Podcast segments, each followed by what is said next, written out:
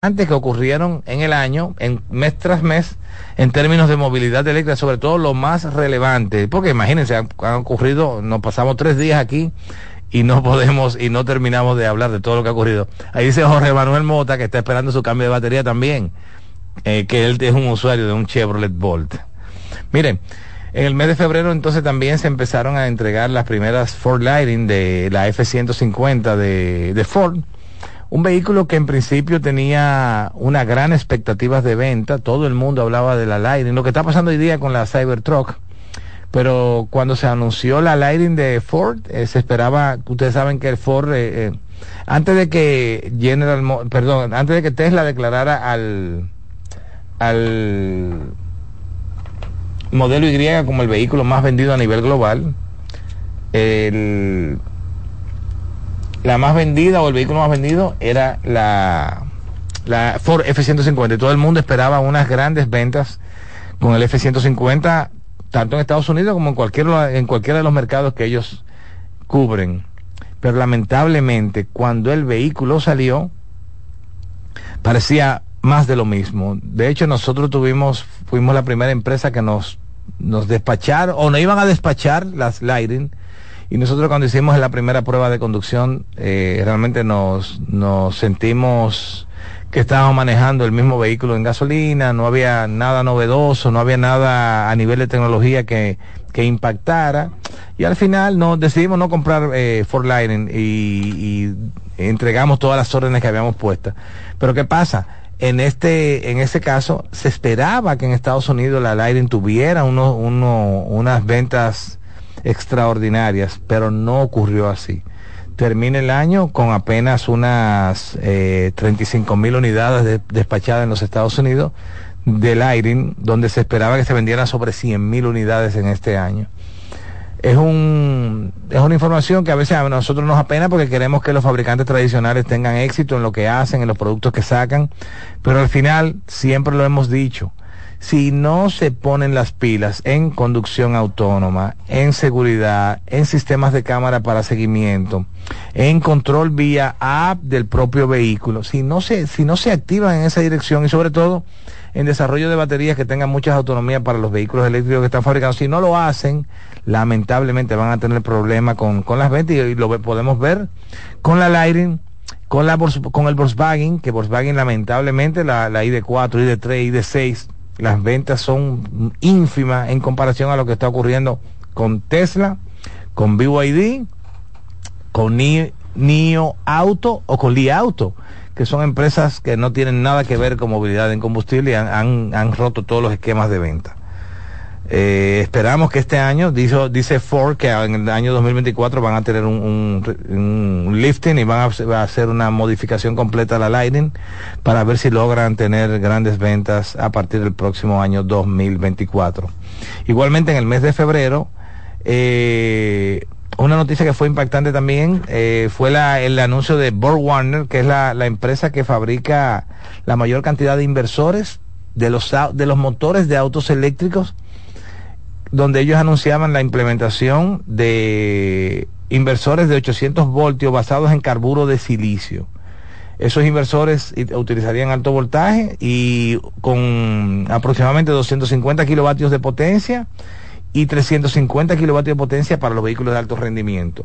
Eso fue un anuncio interesante. De hecho, de los, los vehículos que corren en la Fórmula E, no sé si ustedes han visto la, carrera de autos eléctricos en Fórmula 1, pero eléctrica, y usan el sistema de inversor de energía de Bord Warner con 350 kilovatios. Ellos lo anunciaron en el mes de febrero y qué bueno que, pudieron implementarlo en el año 2023.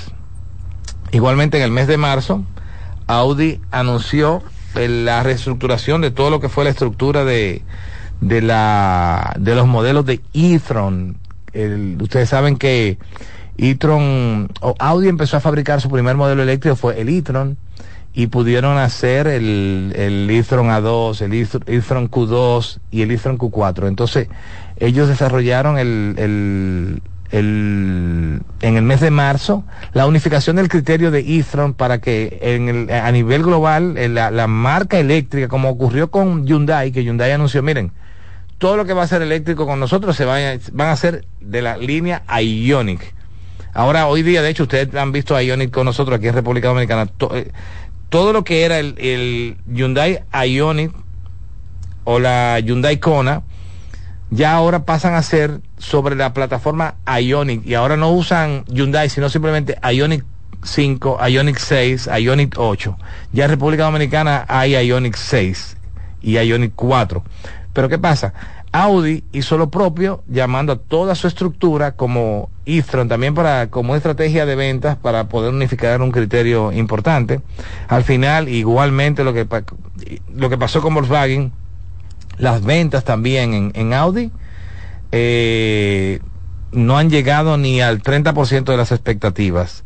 Esperamos que ahora para el año 2024 eh, Audi pueda hacer, aunque Audi es del grupo Volkswagen, es decir, que me imagino que esa, eh, en ese grupo deben estar con la cabeza grande todo, toda la, parte económica y la parte de ingeniería para tratar de captar la, la, la parte de mercado que han perdido. Eso fue en el mes de marzo.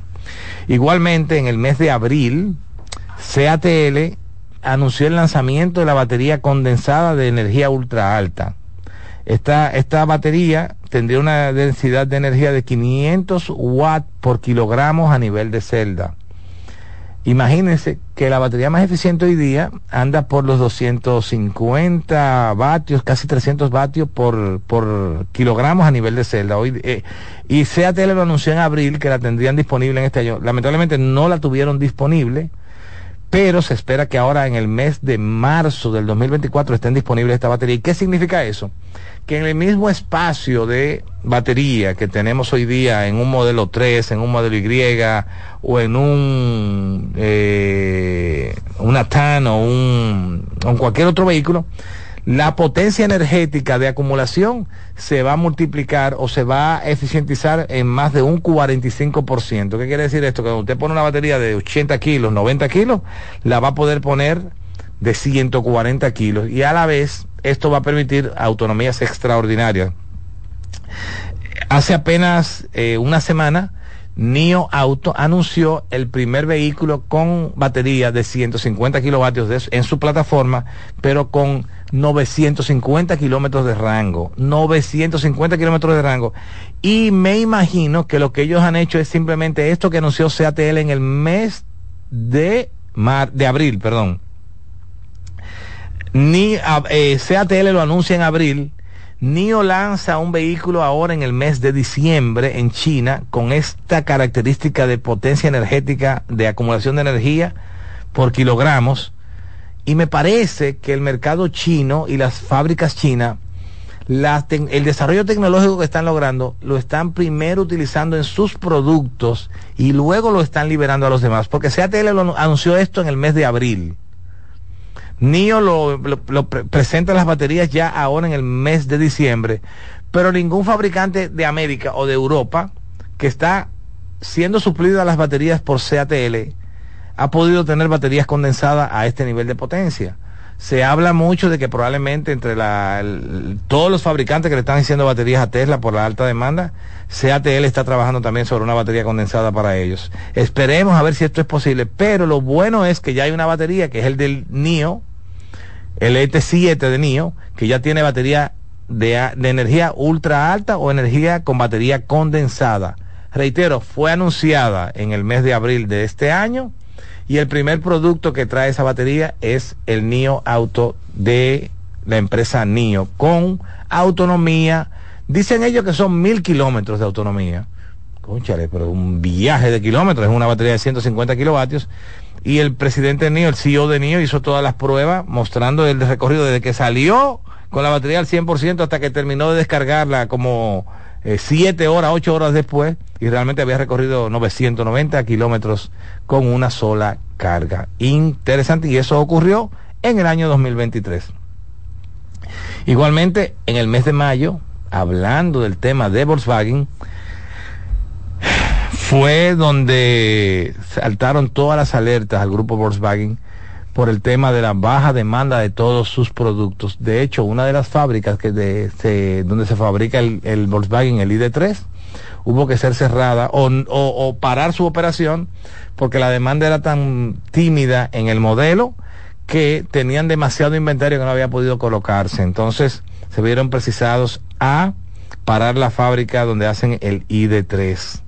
¿Qué pasa? Volkswagen anunció que iba a hacer una reestructuración general de sus modelos eléctricos para recibir actualizaciones técnicas que lo anunciaron en mayo de este año, pero las actualizaciones empezarían a partir del 2024 con un rediseño visual y posteriormente cambios en la estructura de carga, motores y baterías para hacerlo más competitivo en, acorde a la realidad del, del mercado. ¿Y cuál es la realidad del mercado?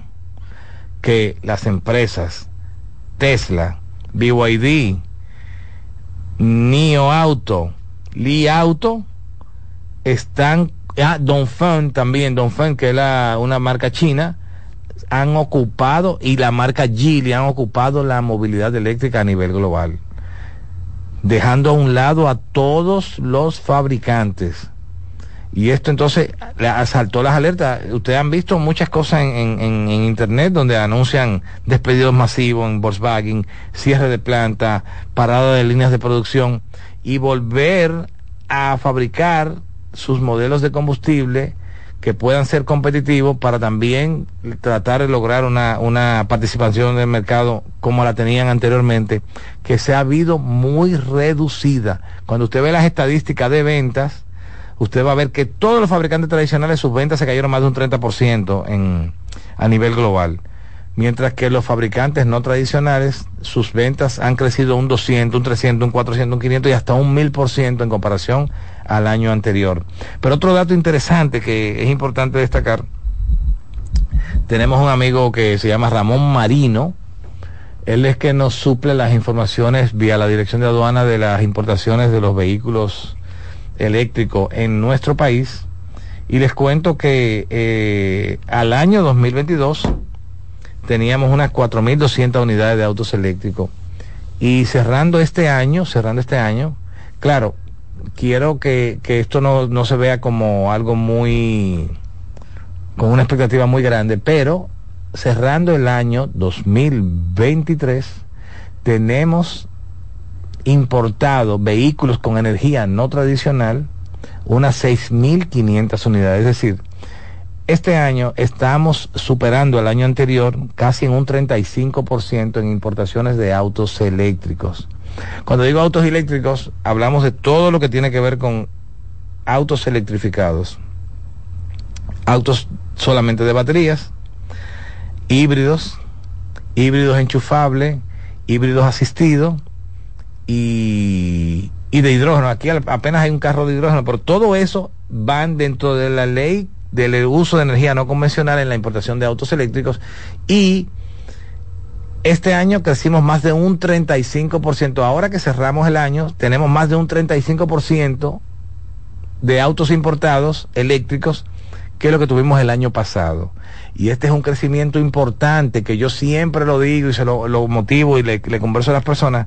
Si usted va a comprar un auto hoy día, olvídese de gasolina, evalúe los eléctricos y usted va, se va a dar cuenta que cuando lo evalúe probablemente compre eléctrico necesariamente. ¿Por qué? Porque son demasiadas las, los beneficios, las virtudes que tienen los autos eléctricos que hacen de la movilidad eléctrica hacia donde debemos, debemos ir todos. Y mientras más usted se retrasa en hacerlo, más dinero pierde, porque al final todo lo que cambie de un vehículo de gasolina a un vehículo eléctrico va a tener unos ahorros operativos de más de un 60% en el peor de los casos pero el rango es desde un 80, desde un 60 a un 80% en, en reducción de sus costos, que es extremadamente interesante para los usuarios.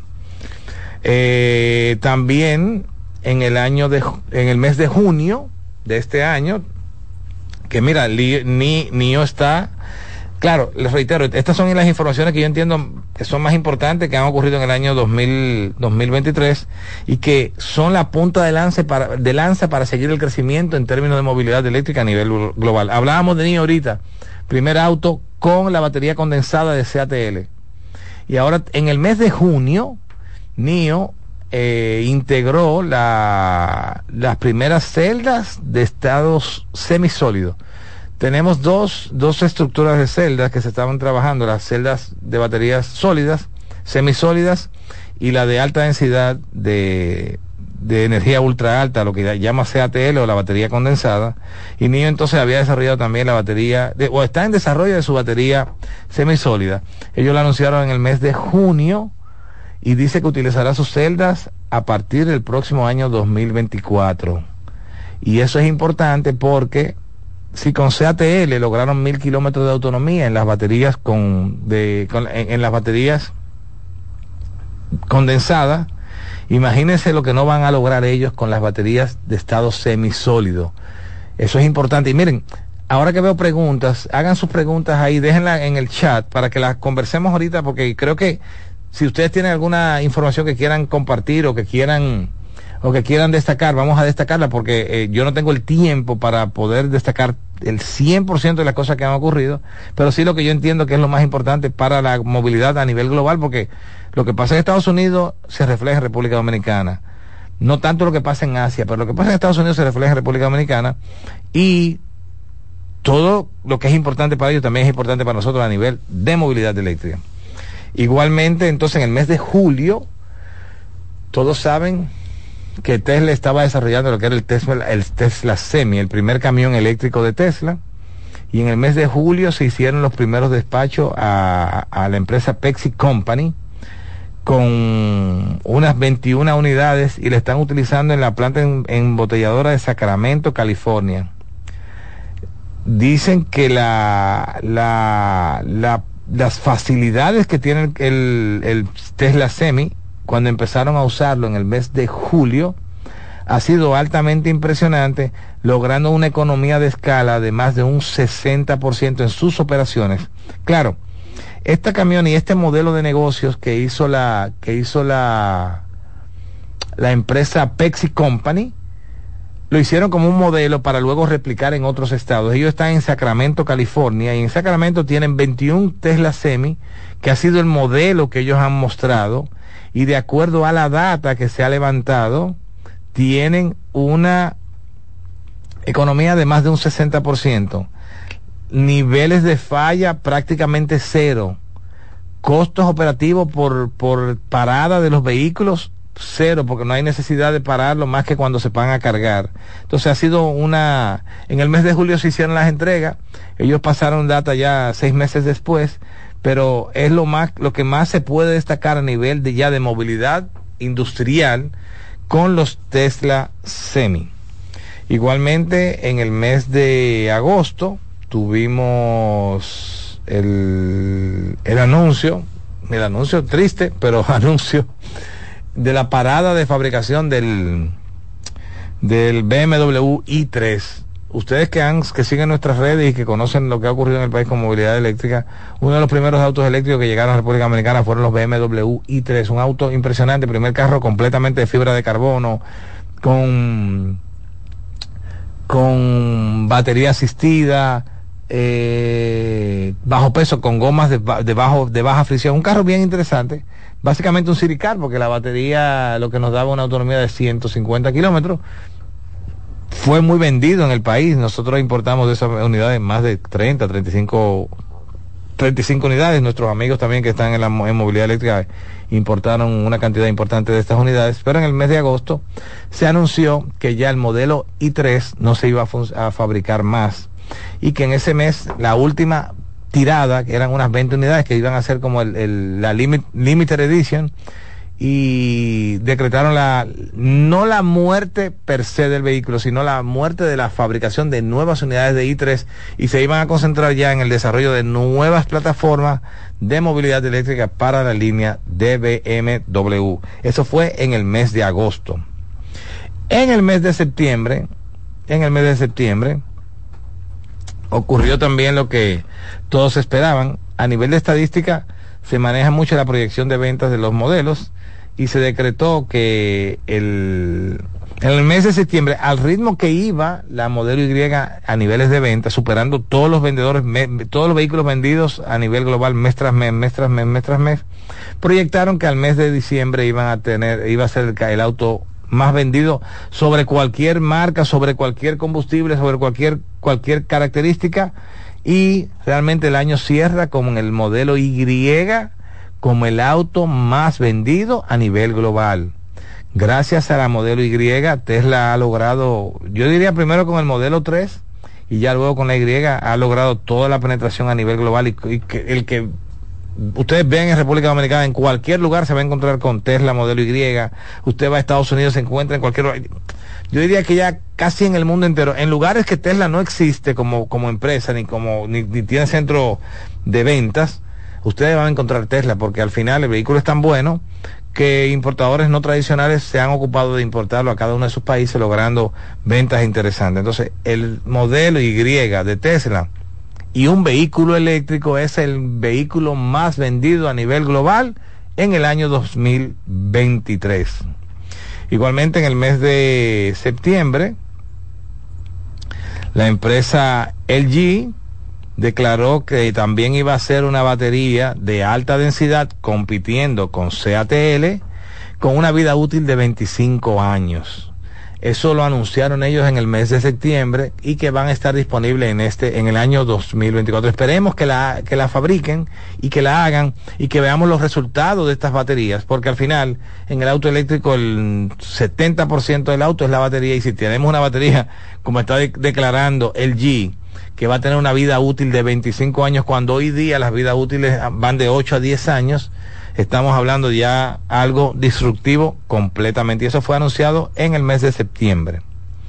Igualmente, en el mes de octubre, una noticia interesante, pero también triste. Ustedes saben que, y mucha gente nos han preguntado a veces en las redes sociales, que por qué no hemos importado el modelo de Lucid, el Lucid Air, el Lucid, el Lucid eh, Touring, eh, realmente no, no nos vimos en el interés de hacerlo porque al final es un producto muy bueno, pero igualmente muy costoso. Entonces cuando llegaron ya los modelos de Tesla con el, con el Plaid, que compite durísimo con el, con el, el, performance de Lucid, casi con 100 mil dólares menos, cuando vemos que el, el, el modelo ese básico de Tesla compite con el Touring de, de, de Lucid Air, casi con 50 mil dólares menos, vimos que iba a ser difícil para Lucid lograr una, una capitalización de mercado. Y lo que todos esperaban, las ventas de Lucid en el año han sido extremadamente malas, los productos no se venden, eh, la fábrica no, no ha logrado colocar una cantidad importante de autos, aunque lo han fabricado.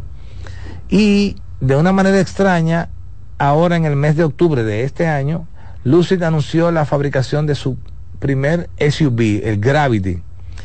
Un SUV bastante interesante que va a competir con el modelo Y, va, va, a competir con el Y, va, a competir con la Fisker Ocean, va a competir con la ID4, ID6, va a competir con la Chevy Blazer eléctrica y toda esa gama de tamaño. Entonces, Lucid, al parecer, quiere montarse en, en, la vía de poder competir con el vehículo más vendido a nivel global, que es la modelo Y, y anunciaron la fabricación del primer SUV que se llama Gravity.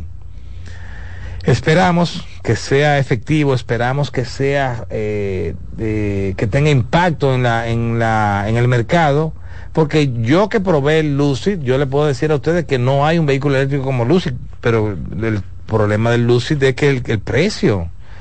¿Quién va a dar 150 mil dólares por un sedán? Que no sea lo que pasa con el, con el Plaid de Tesla, pero que cuesta 110 mil. Pero el Plaid de Tesla es el final. Tiene de todo ese carro, que no lo tiene el Lucid, que cuesta casi 40 mil y pico de dólares menos. Entonces, esperamos, Lucid lo anunció en octubre, esperamos que pueda vender, que empiecen a fabricarlo en el 2024 y que tengan buena aceptación, sobre todo que trabajen el precio. Ellos dicen que va a ser una competencia también para, para el modelo Y y esperemos que así sea. Igualmente, ustedes saben también que habíamos hablado mucho de los protocolos de carga el protocolo de carga que más se había masificado era el Chademo en un momento, luego el CSS Combo, y ya cuando arranca Tesla a ser líder de ventas de autos eléctricos, todo el mundo le puso el ojo a Tesla. Vamos a ver qué pasa con el protocolo de, carga de Tesla y sobre todo la red de carga que tiene Tesla. Finalmente, cuando usted coge todos los fabricantes que están en América, todos adaptaron el protocolo NACS, anoten ese nombre, NACS que es el protocolo armonizado de carga que utiliza Tesla. En un mismo conector, carga DC y carga AC, sin tener que hacer ningún esfuerzo, ni ningún cambio, ni ninguna interpretación de protocolo. Simplemente protocolo de Tesla. Y fue anunciado que este sería el protocolo oficial para los autos eléctricos que se fabriquen en América.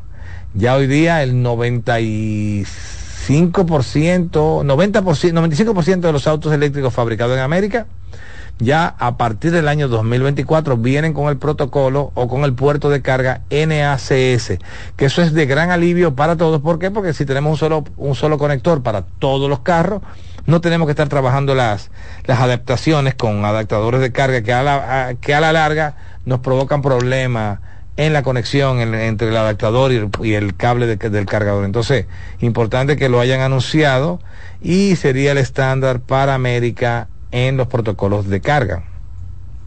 En el mes de noviembre ocurrió lo que todos esperaban. ¿Y qué era lo que todos esperaban? la entrega y el acto de lanzamiento de la Cybertruck. Cybertruck, el vehículo más reservado a nivel global que ningún otro producto, no importa lo que fuese, podía tener esa cantidad de pre-reservas.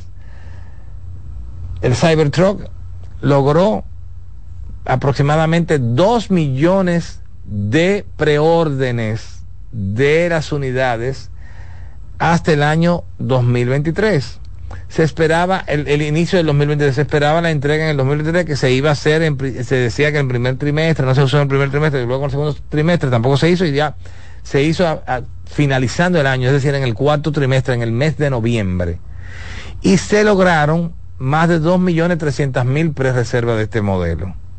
El acto formal de entrega se entregaron unas 10 unidades en principio pero con un vehículo completamente disruptivo. Todo cambió en este vehículo. El que conoce de auto sabe lo que es el steel by, wire, que la columna de dirección no tiene un tubo ni una, ni una cremallera, sino simplemente por electrónica y posicionamiento del guía es que el vehículo se conduce. La plataforma de trabajo del vehículo es sobre 48 voltios DC. Ningún otro vehículo ha pensado en 48 voltios DC, más que lo que ha hecho Tesla para poder lograr la, un estándar que pueda tener más mayor corriente, de, eh, potencia de manejo de operación en, en baja tensión, pero igualmente primer vehículo que puede lograr la eh, por default el vehículo que usted compra que le entregan ya viene a prueba de bala de, eh, con vehículos eh, perdón con pistolas Col 45 45 con rifles de baja de baja potencia pero aguanta balas. Y vimos ahora si buscan las redes sociales el primer accidente de una Cybertruck con un vehículo convencional Toyota.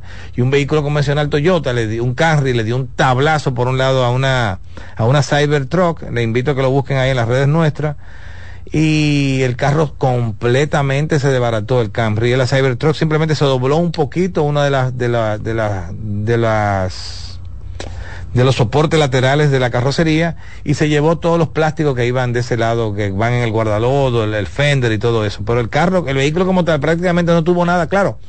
Explotó las bolsas de aire porque el impacto fue muy fuerte pero el vehículo prácticamente no le pasó nada. Y entonces esto es un vehículo común que usted lo va a ver en la calle, lo único que es un hierro que cuando lo anunciaron la gente estaba muy escéptica que si era verdad, que si iba a funcionar, que si no iba a funcionar, y ya lo vemos ahí, está en la calle.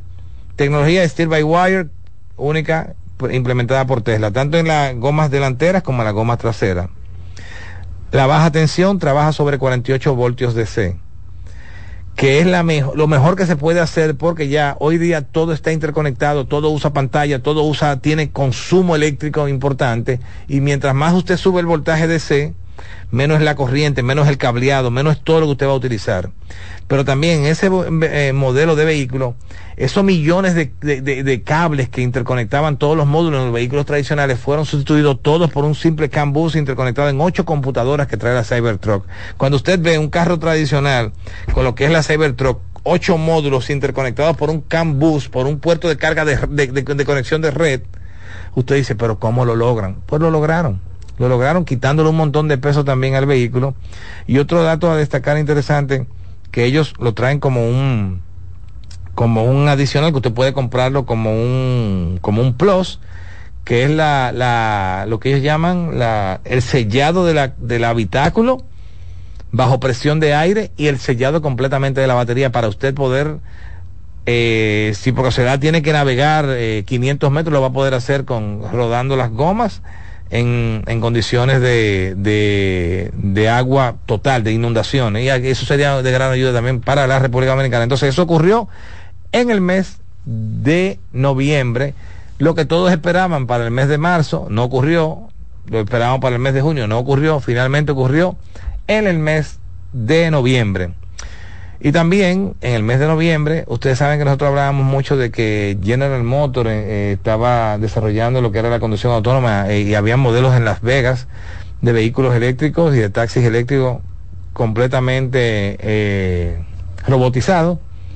Al final se dieron algunas situaciones, alguna, algunos tapones porque los carros se ponían locos en algunos lugares al final eh, General Motors, que estaba en, en, asociación con Cruz, que era la que estaba desarrollando la tecnología, decidieron poner a un lado el proyecto de la robotización de los autos, ya que al final la, la, lo que dio al traste fue que uno de los vehículos sin conductor atropelló a un peatón, se llevó, se llevó una gente, entonces al final decidieron poner en pausa el proyecto de la robotización de los autos de General Motors. Ustedes veían el que iba a Las Vegas, se podía topar con, con los Cruz, eh, los vehículos Chevrolet Ball, brandeados con las letras Cruz, pero con General Motors, y lo podía ver que andaban conduciéndose con lidar, con cámara, con una serie de, de tecnología que al final al parecer no, no ha sido exitoso y decidieron poner en pausa ese proyecto en el mes de noviembre. Y por último, ya en el mes de diciembre, tenemos que la empresa General Motors destacó que en el mes de diciembre deberían empezar los despachos de la de la Silverado hacia el público. nosotros eh, pudimos ver en el, en el CES de este año, el, el, el, 8 de enero en Las Vegas, cuando hicieron la demostración de la, de la eh, Chevrolet Silverado y un vehículo impresionante. Se suponía que lo iban a empezar a entregar este año, al final no lo pudieron entregar. Anunciaron en el, en el mes de diciembre, anunciaron ya que las entregas, porque hay muchas preórdenes también, se van a empezar a hacer a partir del año 2024, pero a partir de marzo.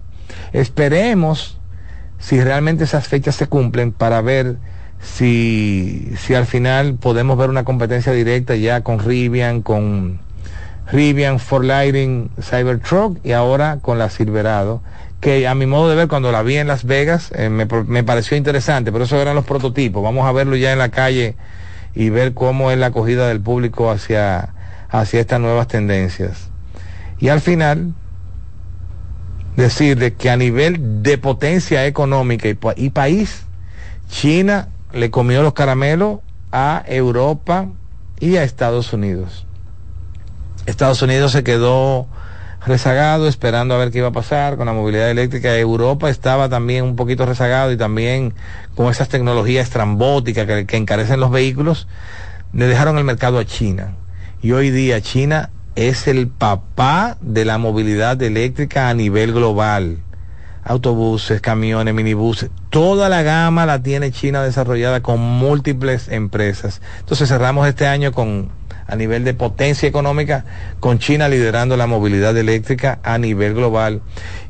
Un 80-20. Usted, China tiene 80 y eh, entre Estados Unidos y, Europa tienen un 20%, pero China va adelante casi un 80% en términos de movilidad eléctrica. Y el avance que tienen los Estados Unidos cuando lo vemos a nivel global es básicamente por Tesla, porque las marcas adicionales y tradicionales a nivel de penetración han sido un fiasco con sus modelos eléctricos. Hasta aquí el resumen de todos de los datos importantes que ocurrieron en este año, como un resumen de que por qué hemos crecido a nivel global en términos de movilidad eléctrica y hacia dónde vamos. Vamos a hacer una breve pausa y retornamos en breve gracias a nuestros amigos de Evergo con la electrolinera de Jorge Mota, Wellington, Carlos. Nos vemos allá. Retornamos en breve.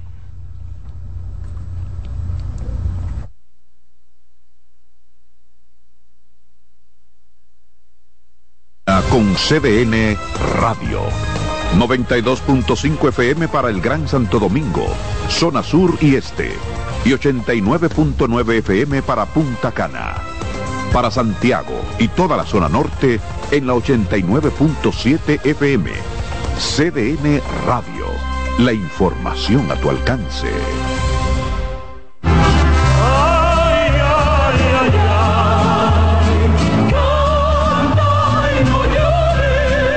La vida pasa cantando. Canta, si aliviar quieres tu dolor. Cada domingo le invitamos a escuchar La vida pasa cantando, un programa de Logomarca y CDN Radio. Para cantar canciones como esta. La vida pasa cantando por esta emisora los domingos a partir de las 10 de la mañana. Con Lorenzo Gómez Marín. Cantando me iré, silbando me iré, cantando lejos me consolaré.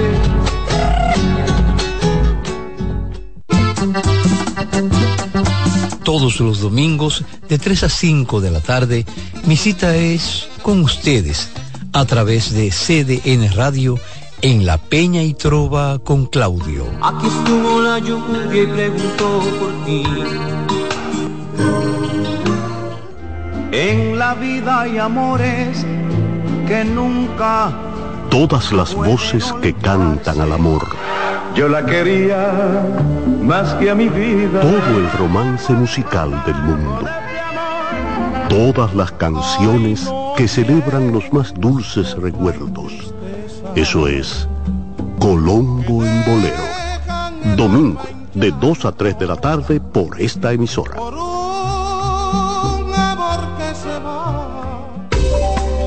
Ya estamos de vuelta con Cero Emisión Radio, movilizándonos hacia el futuro por esta CDN Radio.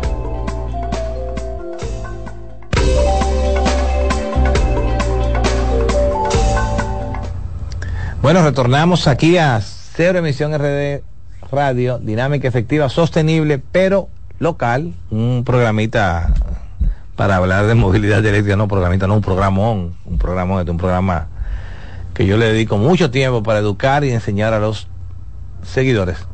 Newberry Romero, un saludo, dice saludos. Gracias, Newberry, estamos a la orden. Jorge Mota, la batería, sí, ahí vamos a ver cómo en Puerto Rico cambió la, parece la gestión o la administración en la, en la empresa que estaba haciendo los cambios, pero vamos a esperar a ver qué pasa el próximo año para ver si se cambia tu batería. Newberry Romero, necesito respuesta de mi carro y lo llevé para chequearlo. Eh, Newberry, escríbeme directo, imagínate, nosotros recibimos vehículos diarios 3, 4, 5 y ahora en diciembre todo el mundo quiso servicio para tener su vehículo a punto para el nuevo año. Escríbeme directo, Newberry. Saludos, dice Alexander Pilier. Saludos cordiales, ingeniero Charles desde Punta Cana. Alexander, hablé ahorita de los trollers. Es importante también destacar que este año se inició la fabricación y la reestructuración de trollers para hoteles desde Punta Cana y para el mundo. Unos trollers que con suficiente autonomía, suficiente potencia, que permita eh, poder transportar personas, 15 hasta 20 personas, en troller eléctrico, pero con mucha potencia. No los trollers que usted veía en los hoteles tradicionalmente, sino unos trollers sobre una plataforma centro, con baterías de alta potencia de litio, pero sobre todo con motores de 100 kilovatios para mover la cantidad de personas que se puedan montar en él. Es interesante lo que está pasando en Punta Cana, de la mano de Ser Emisión RD, Gore Electric y Centro. Dice Pineda, aquí en RD hay un carro de hidrógeno. Sí, hay un carro de hidrógeno. El tema es que no hay el hidrógeno para echarle, ¿entiendes? Hay un carro de, hay un, hay uno de hidrógeno, sí. Pero se ha hecho difícil al propietario poder usarlo. A él se lo, eh, lo compró en una subasta y pensaba que era un carro normal y lo trajo. Al final no ha podido, no ha podido usarlo porque no tiene dónde echarle el hidrógeno. Opinión del pueblo nos dice, aún no hay exoneración en los impuestos para importaciones de vehículos eléctricos. No hay exoneración como tal, pero sí hay una ley que incentiva la movilidad eléctrica. Y esta ley obliga a que cuando usted importa un auto eléctrico, solamente pague el 50% de los arbitrios que debe pagar el vehículo. Es decir, paga solamente un 9% de ITEVI, paga solamente un 8.5% de placa y paga, si es de Asia, paga solamente un 10% de arancel. Es decir, que estamos eh, con un beneficio que nos ayuda. La, ley no se aplica correctamente en todos los aspectos, pero, pero sí tenemos un beneficio que nos ayuda a tener los autos eléctricos mucho más económicos que lo que cuesta un vehículo de gasolina. Hoy día ya en República Dominicana nosotros tenemos autos eléctricos con, con valores eh, con valores comparables a los autos de gasolina que han permitido eh, la masificación. Yo les comentaba que tenemos, por ejemplo, el Avantier que anda por, los por los 12 mil dólares, 13 mil dólares. Tenemos el BAU que también anda por los 13 mil dólares. Hay vehículos de toda gama en República Dominicana ya y es gracias a la ley. Porque si no, estos vehículos pagaran mucho más impuestos. Estamos pagando nada más la mitad de los impuestos que paga un vehículo de gasolina y eso ayuda a la masificación de la movilidad eléctrica. Quisiéramos que se desmonte totalmente los impuestos, pero sabemos que somos un país pobre, somos un país que necesita recaudar, recaudar fondos y entendemos que con tener el 50% de descuento de los arbitrios eh, es válido. Sí debemos corregir el tema de la ley en impuestos internos para que cuando se vende el vehículo no se tenga que pagar el 18% de, de ITEVIS. Pero mientras tanto estamos manejando y estamos trabajando y luchando y seguimos creciendo, que es lo importante. Eh, RPR 637 nos dice, ¿qué marca conviene más comprar para este 2024? Depende de tu bolsillo. RPR, tú sabes que tenemos ya hoy día en República Dominicana más de 100 modelos de autos eléctricos.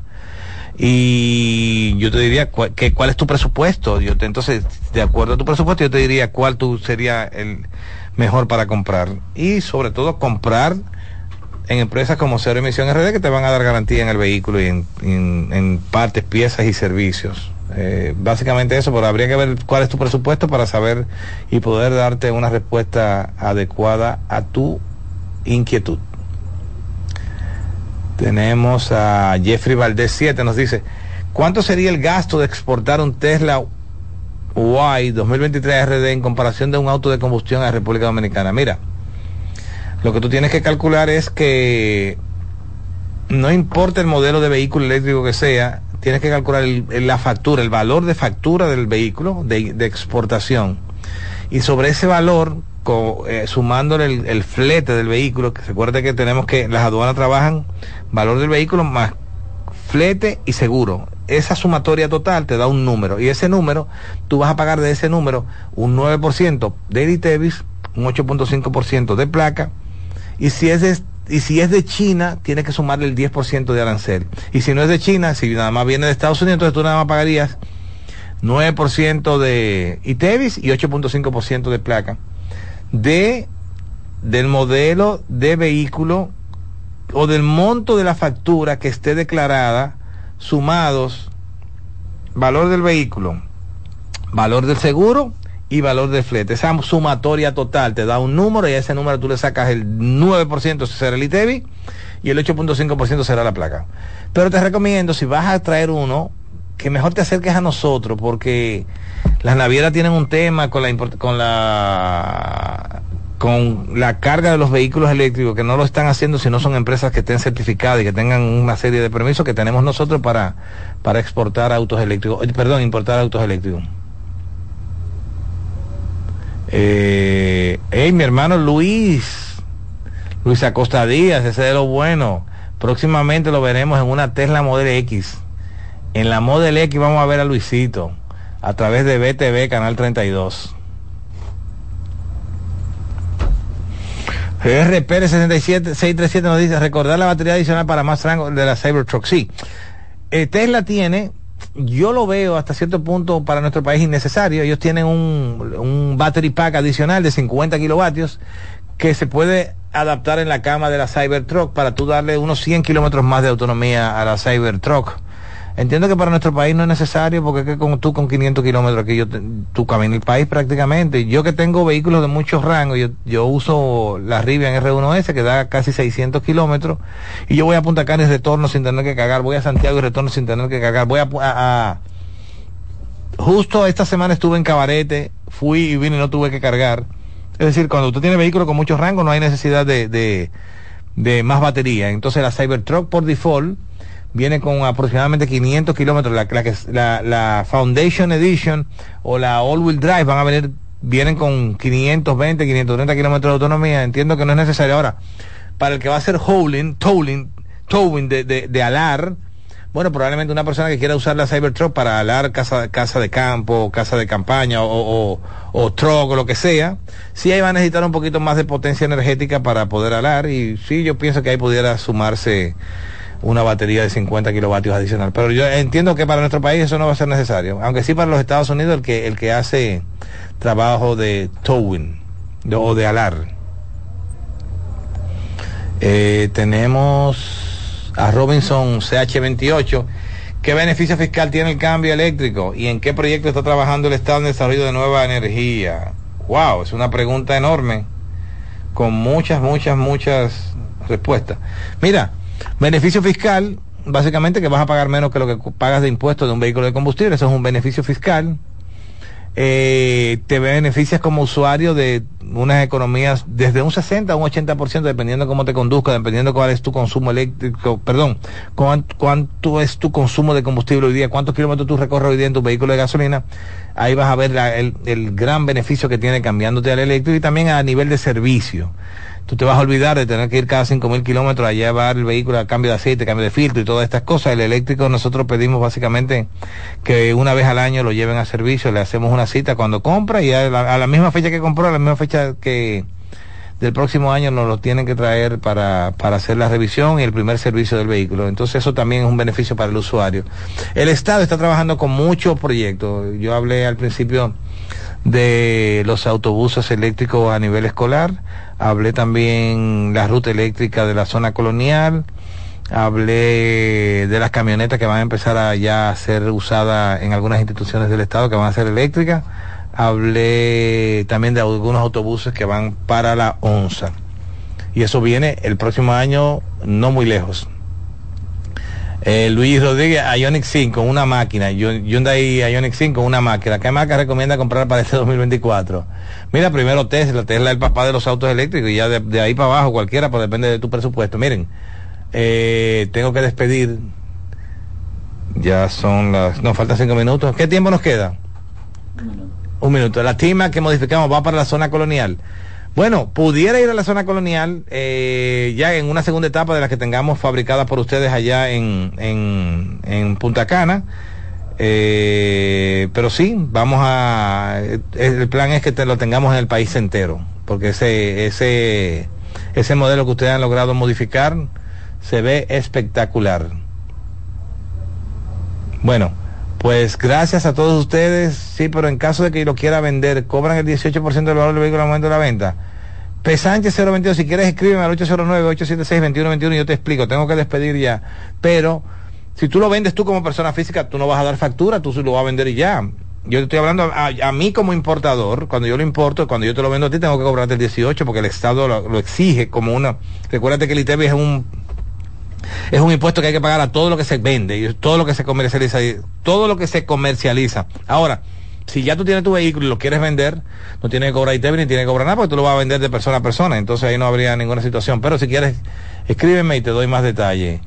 Edelin, ¿qué vehículo recomienda para uso en Europa, España, con buena autonomía y que el precio no sea tan agresivo? España, el MG, MG tiene un, un, producto buenísimo que compite con el Tesla Modelo 3, es más económico que el Tesla Modelo 3. Creo que el MG sería interesante, o el Renault, eh, bueno, no recuerdo el modelo del Renault, pero sobre 300 kilómetros de autonomía tú, te, tú estarías, eh, sí, estarías bien, entiendo, para tus necesidades. Bueno, gracias a todos ustedes por estar aquí con nosotros, gracias por interesarse en la movilidad eléctrica. Gracias por ser parte de esto que empezamos con tanto con tantas intenciones de mejorar la, las operaciones nuestras en televisión y desearles a todos feliz año, tómenlo suave, disfruten con su familia y que esperamos que el año 2024 sea un año de mayores resultados a nivel familiar para cada uno de nuestros seguidores, pero sobre todo que honremos a Dios en todo lo que hagamos y que, como dice mi pastor, República Dominicana es tierra bendecida como su gente. Y la batalla de la fe, la batalla de la fe. Primero de enero, Centro. Estás en sintonía con CDN Radio. 92.5 FM para el Gran Santo Domingo, zona sur y este. Y 89.9 FM para Punta Cana. Para Santiago y toda la zona norte en la 89.7 FM. CDN Radio. La información a tu alcance.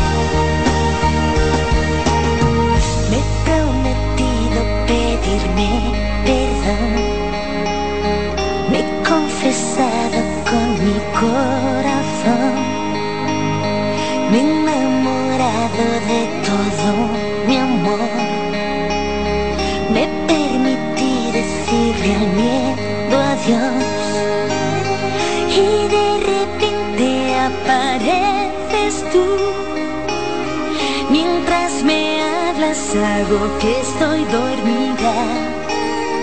Te mentiría si negara hoy que desde entonces solo sueño contigo. Tú entiendes mi silencio, solo tú. Conoces mis secretos, solo tú. Comprendes cada gesto, solo tú.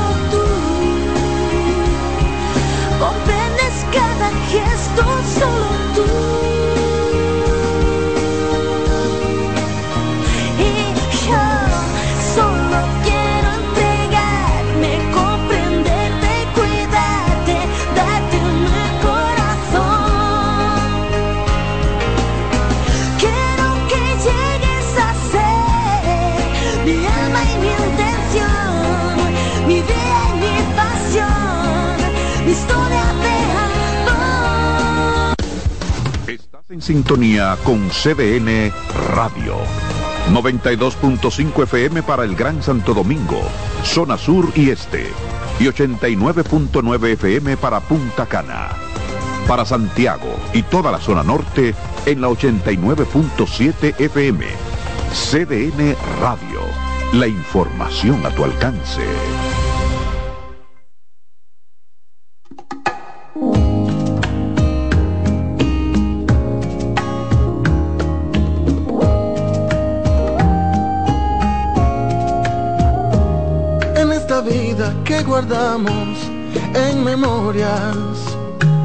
Yo te tengo como mi mejor historia.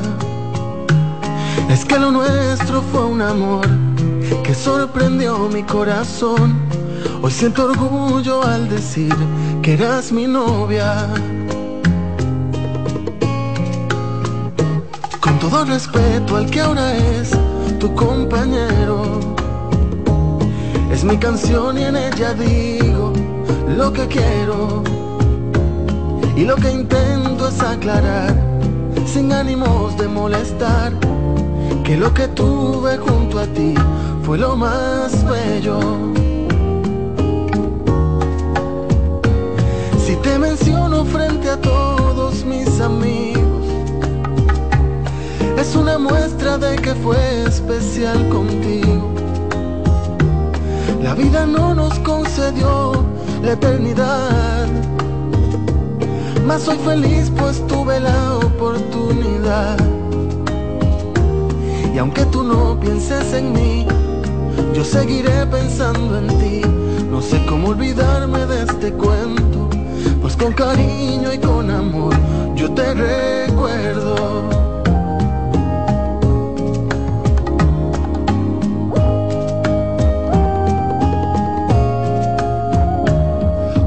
Trata el que ahora mismo está contigo? Quiero saber si se merece tu cariño.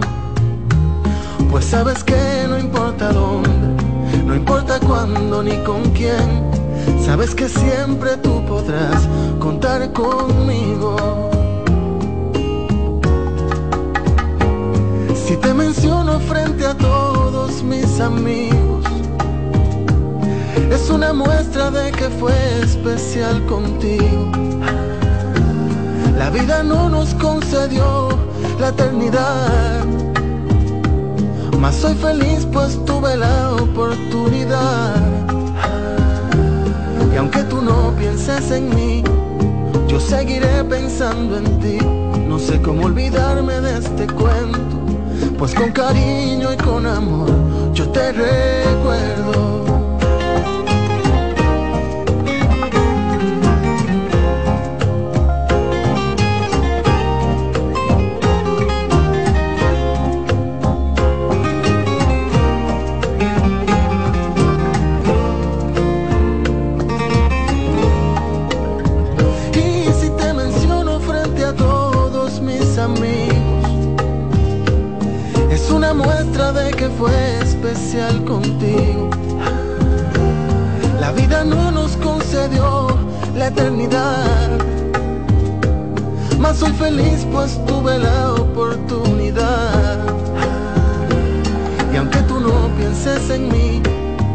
Seguiré pensando en ti. No sé cómo olvidarme de este cuento, pues con cariño y con amor yo te recuerdo.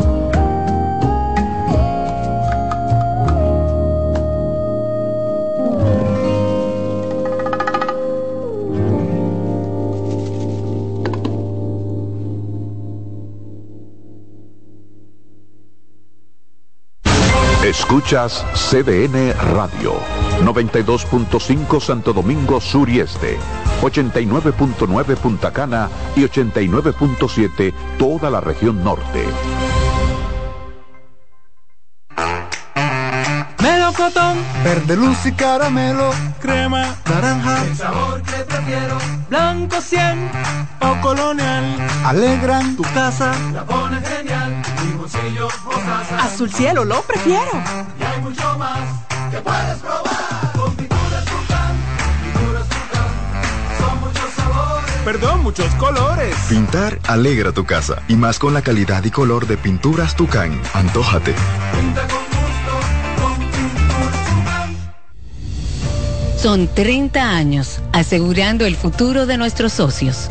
30 años apoyando a pequeños y medianos empresarios a convertirse en empresarios de éxito.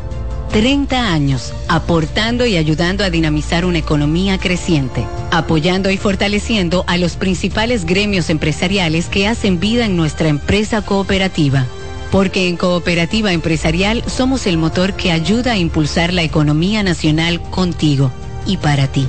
30 años de hacerte la vida fácil para alcanzar tus sueños. Cooperativa Empresarial, 30 años siendo tu futuro seguro.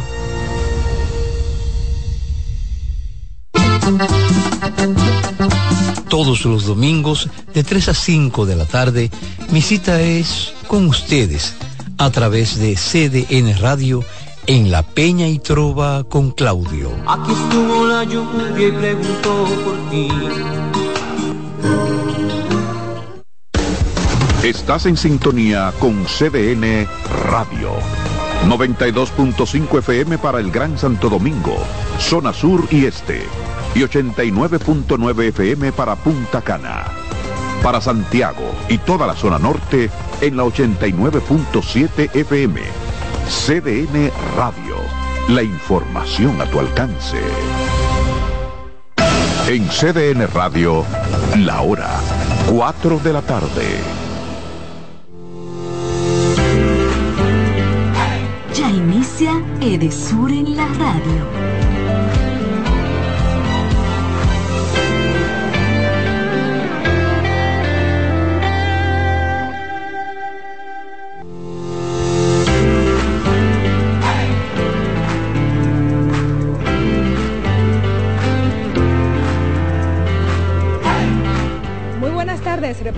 Dominicana. Esto es Edesur en la radio. Edesur en la radio, una iniciativa de Edesur Dominicana, la empresa distribuidora del sur que busca llegar a los clientes y sobre todo rendir cuentas al país. Y hoy tenemos un invitado de lujo, un invitado muy especial que inicia el 2024 con nosotros, el ingeniero Milton Morrison, administrador general de Edesur Dominicana.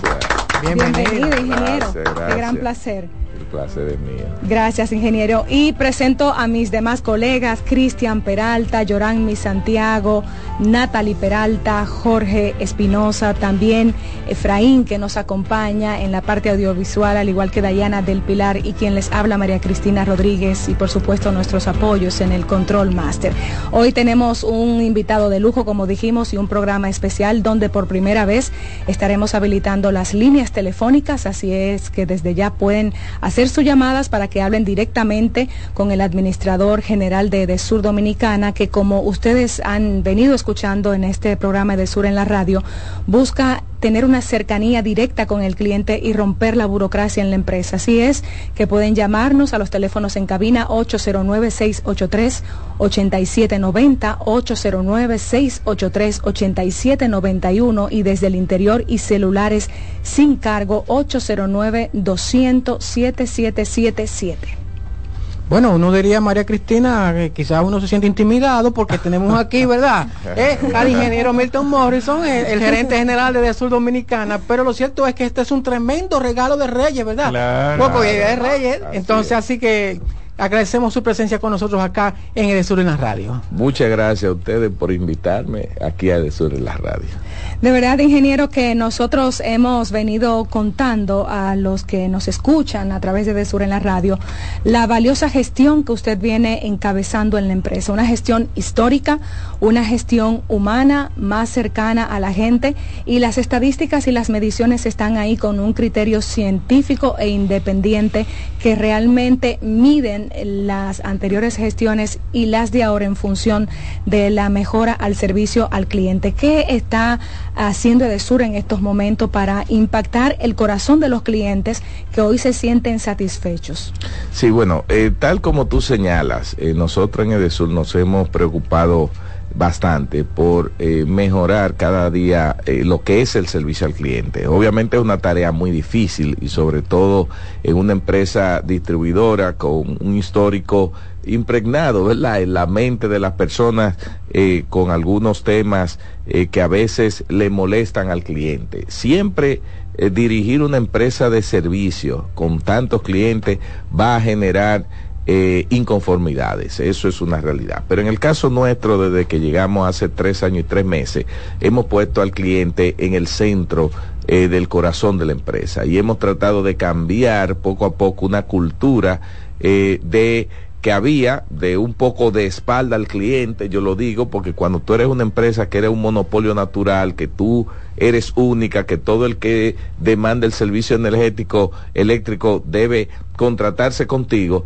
tú terminas eh, anquilosándote, tú terminas generando una especie de coraza contra el cliente que al final dice, bueno, tú te contratas y si quieres o no quieres, pero al final te tengo que dar el servicio. Entonces, nosotros, desde que llegamos, hemos ido rompiendo eso, diciendo que la competencia somos nosotros mismos y que sin un cliente satisfecho no hay una razón de ser para el sur dominicano. Entonces, dicho eso, ¿qué hemos establecido? Bueno, eh, una cercanía eh, con esos clientes a través de las diversas oficinas eh, comerciales. Nosotros, eh, de manera muy particular, hemos eh, propiciado eh, muchos espacios donde esos clientes han tenido la oportunidad de expresar las situaciones, nosotros resolverle de manera directa. También hemos llevado una sensibilización a través a la sociedad a través de diferentes programas o acciones de promoción y formación y hasta hemos llegado al nivel de lograr unos niveles de sensibilización a través de quienes generan la opinión pública,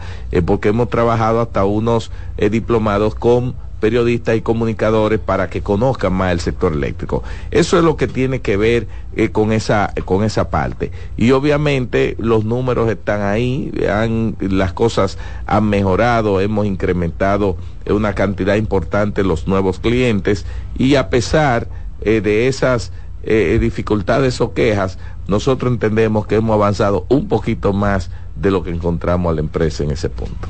Excelente, excelente ingeniero. Bueno, muchas gracias por, por ese, ese más o menos resumen, ¿no? Sí. Hemos hecho un más o menos un recorrido de lo que ha sido su año de gestión y agradecerle también por estar con nosotros hoy en el programa. Me imagino entonces, ingeniero, que todo eso, obtener clientes satisfechos, pues conlleva también hacer reestructuraciones que permiten mantener certificaciones en la empresa.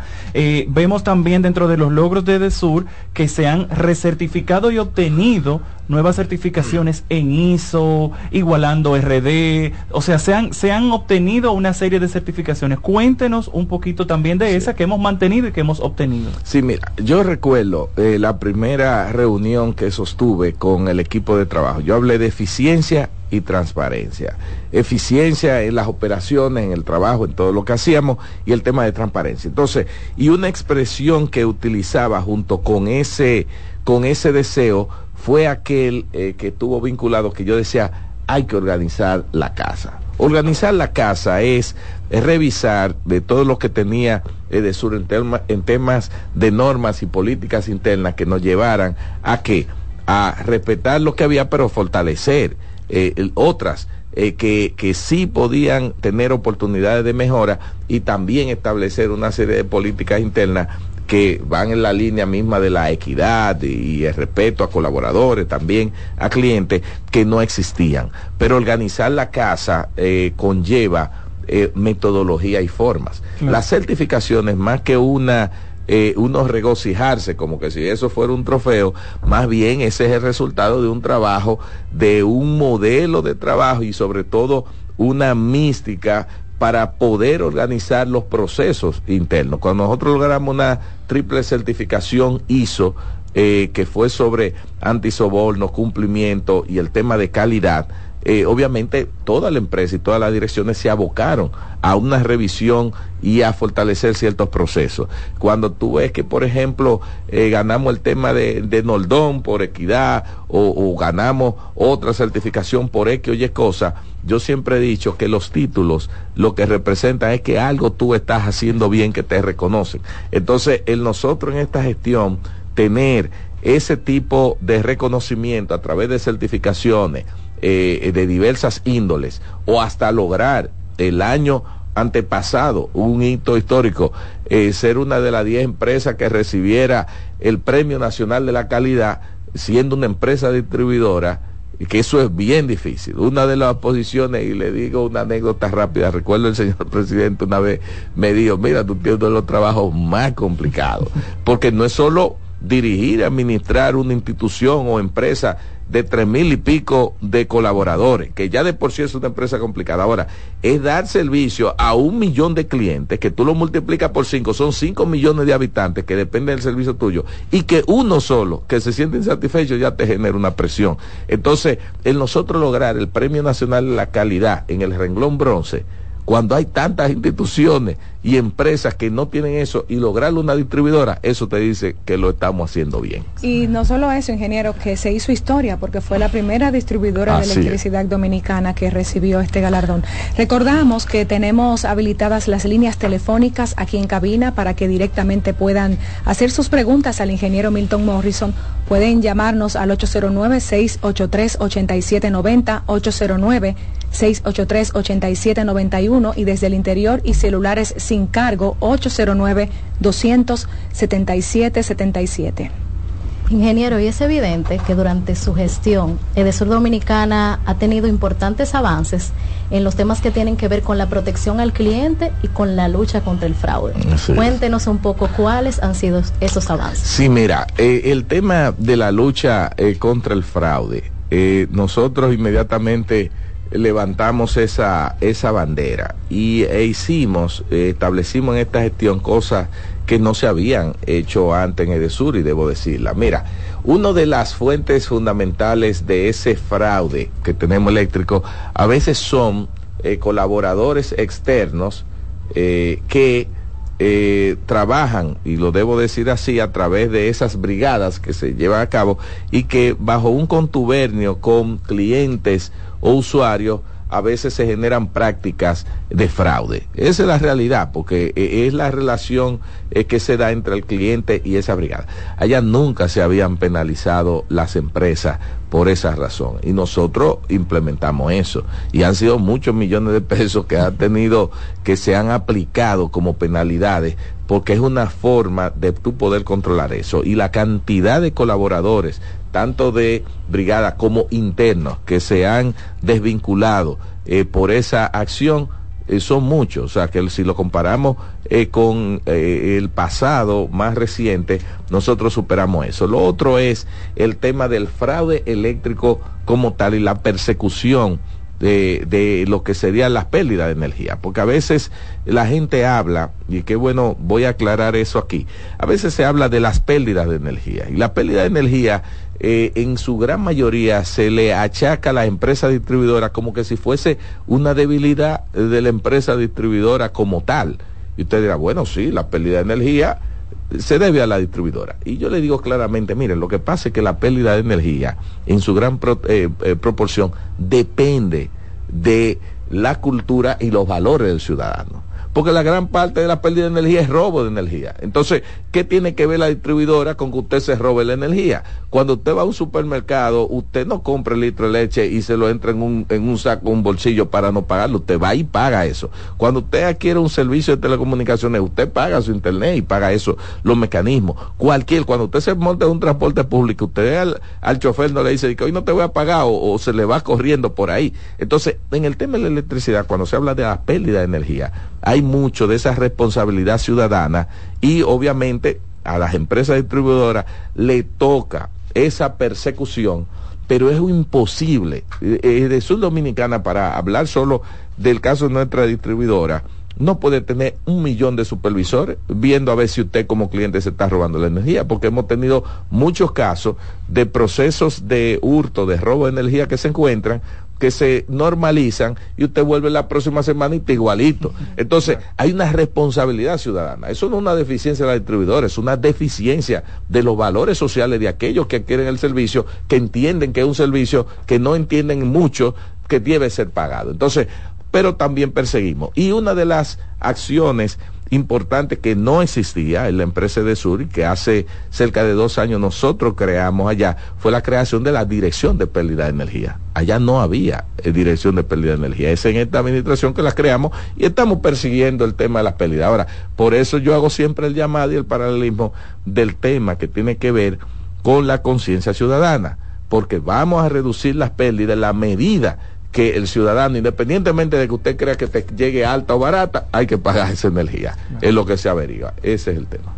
Ingeniero, además de esa lucha contra el fraude y las pérdidas, Edesur se ha caracterizado mucho, especialmente en esta gestión, por las innovaciones y cómo hemos incorporado la tecnología para beneficio del cliente, desde las cámaras termográficas, el teleconsumo, las facturas online. Pero, ¿qué pueden esperar los clientes este año? ¿Qué otras innovaciones o mejoras? Mira, eh, en realidad el tema, bueno, lo que es el teleconsumo, hay muchas cosas que ya la empresa ha tenido desde hace años y nosotros simplemente lo que hemos es, es fortalecido eso, montándonos en esa parte. Obviamente, lo de las cámaras termográficas que se utilizan para buscar, eh, digamos, puntos de falla, lo que le llaman puntos en caliente, donde hay potenciales fallas, eso ha existido, algunas cámaras. La innovación que nosotros implementamos fue utilizar drones para verlo desde arriba. Y ese era un deseo.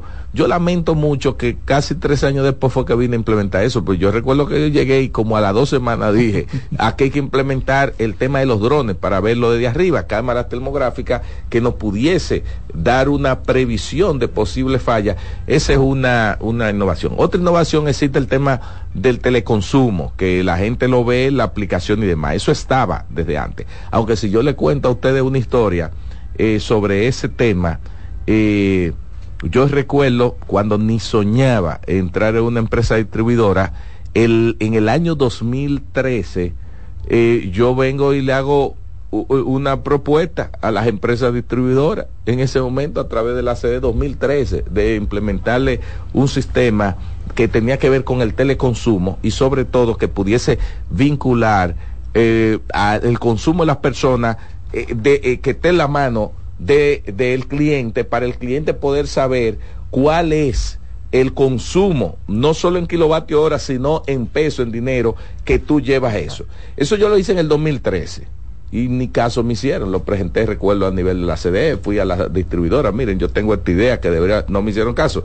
Bueno, Dios me puso en el año 2020 y ahí lo implementamos. La, la, el tema de la información que hoy en día tú puedes saber, el consumo que tú llevas diario, en kilovatio hora, pero eso traducido en una proyección en peso es una innovación nuestra. Que surgió hace varios años cuando no me hicieron caso, pero la vida a veces te da la oportunidad de llegar a los lugares e implementarlo. Y lo otro es algo que estamos trabajando, que es la plataforma Workspace, que en este año lo vamos a lanzar a través de la eh, Dirección de Tecnología de Información, donde eso va a ser una revolución en términos del manejo de la documentación y la eficiencia que vamos a tener en la interacción misma con los clientes, tanto internos como externos. Y otro proyecto que también es de innovación que nosotros estamos trabajando, el tema de la digitalización de documentos y demás, y la implementación de software de manejo de documentos, para ver cómo reducimos en un tiempo determinado la cantidad de papeles que se utilizan para el tema y la firma digital, que ya entramos en eso, que comenzamos a implementarla recientemente. Bien, estamos conversando con el administrador general de Edesur Dominicana, el ingeniero Milton Morrison. Es momento de hacer nuestra primera pausa en Edesur Radio. Retornamos en breve con más.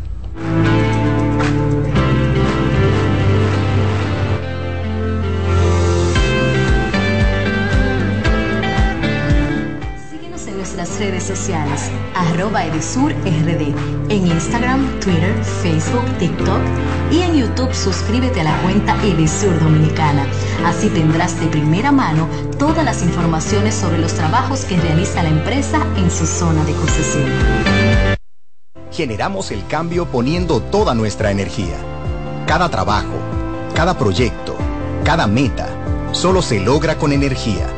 Energía positiva, energía generada, energía distribuida. La puedes ver en los ojos de la gente que trabaja para llevar energía a todos nuestros clientes. Usemos la energía de manera responsable y eficiente. Trabajemos juntos para eliminar el fraude. El compromiso es que todos paguemos la luz a tiempo para tener energía todo el tiempo. Juntos lo lograremos. Edesur, energía positiva para ti. ¿Sabías que puedes tener comunicación permanente con Edesur Dominicana? Nuestro número de contacto es el 809-683-9393 para recibir atención personalizada, realizar reclamos o informar sobre una avería eléctrica en tu casa o sector. Edesur, energía positiva para ti.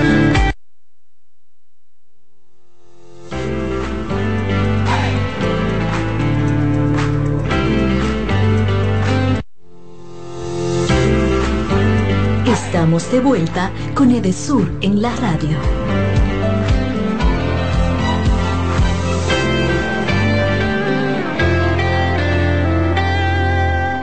Estamos de vuelta con El Sur en la radio. Señores, este es un espacio institucional de la empresa de Sur Dominicano y justo hoy, en el primer programa del año 2024, estamos conversando con el administrador general Milton Morrison, caracterizado en Edesur Dominicana por hacer una gestión cercana a la gente y por eso tenemos habilitadas las líneas telefónicas para que los clientes que quieran hablar en vivo en este momento con el administrador general de Edesur Dominicana puedan llamar al 809-683-8790, 809-683-8791 y 809-277-77 desde el interior y celulares sin cargo. Ingeniero, estamos hablando de esta actual gestión que tiene muchas luces, pero literalmente muchas luces, porque eh, estamos viendo un verdadero cambio y una transformación en las avenidas eh, que corresponden a la zona de concesión de Edesur con nuevas luces LED. ¿De qué se trata esta revolución y esta jornada que ha realizado Edesur Dominicana? Sí, bueno, mira, el, el tema que tiene que ver con el programa de alumbrado público eh, ha tenido un empuje importante en este último año recién pasado 23, donde nosotros instalamos una cantidad importante eh, de luminaria alrededor acumulada como de 18 mil y se repararon otras 33 mil. Es decir, que hay un cambio que se puede percibir.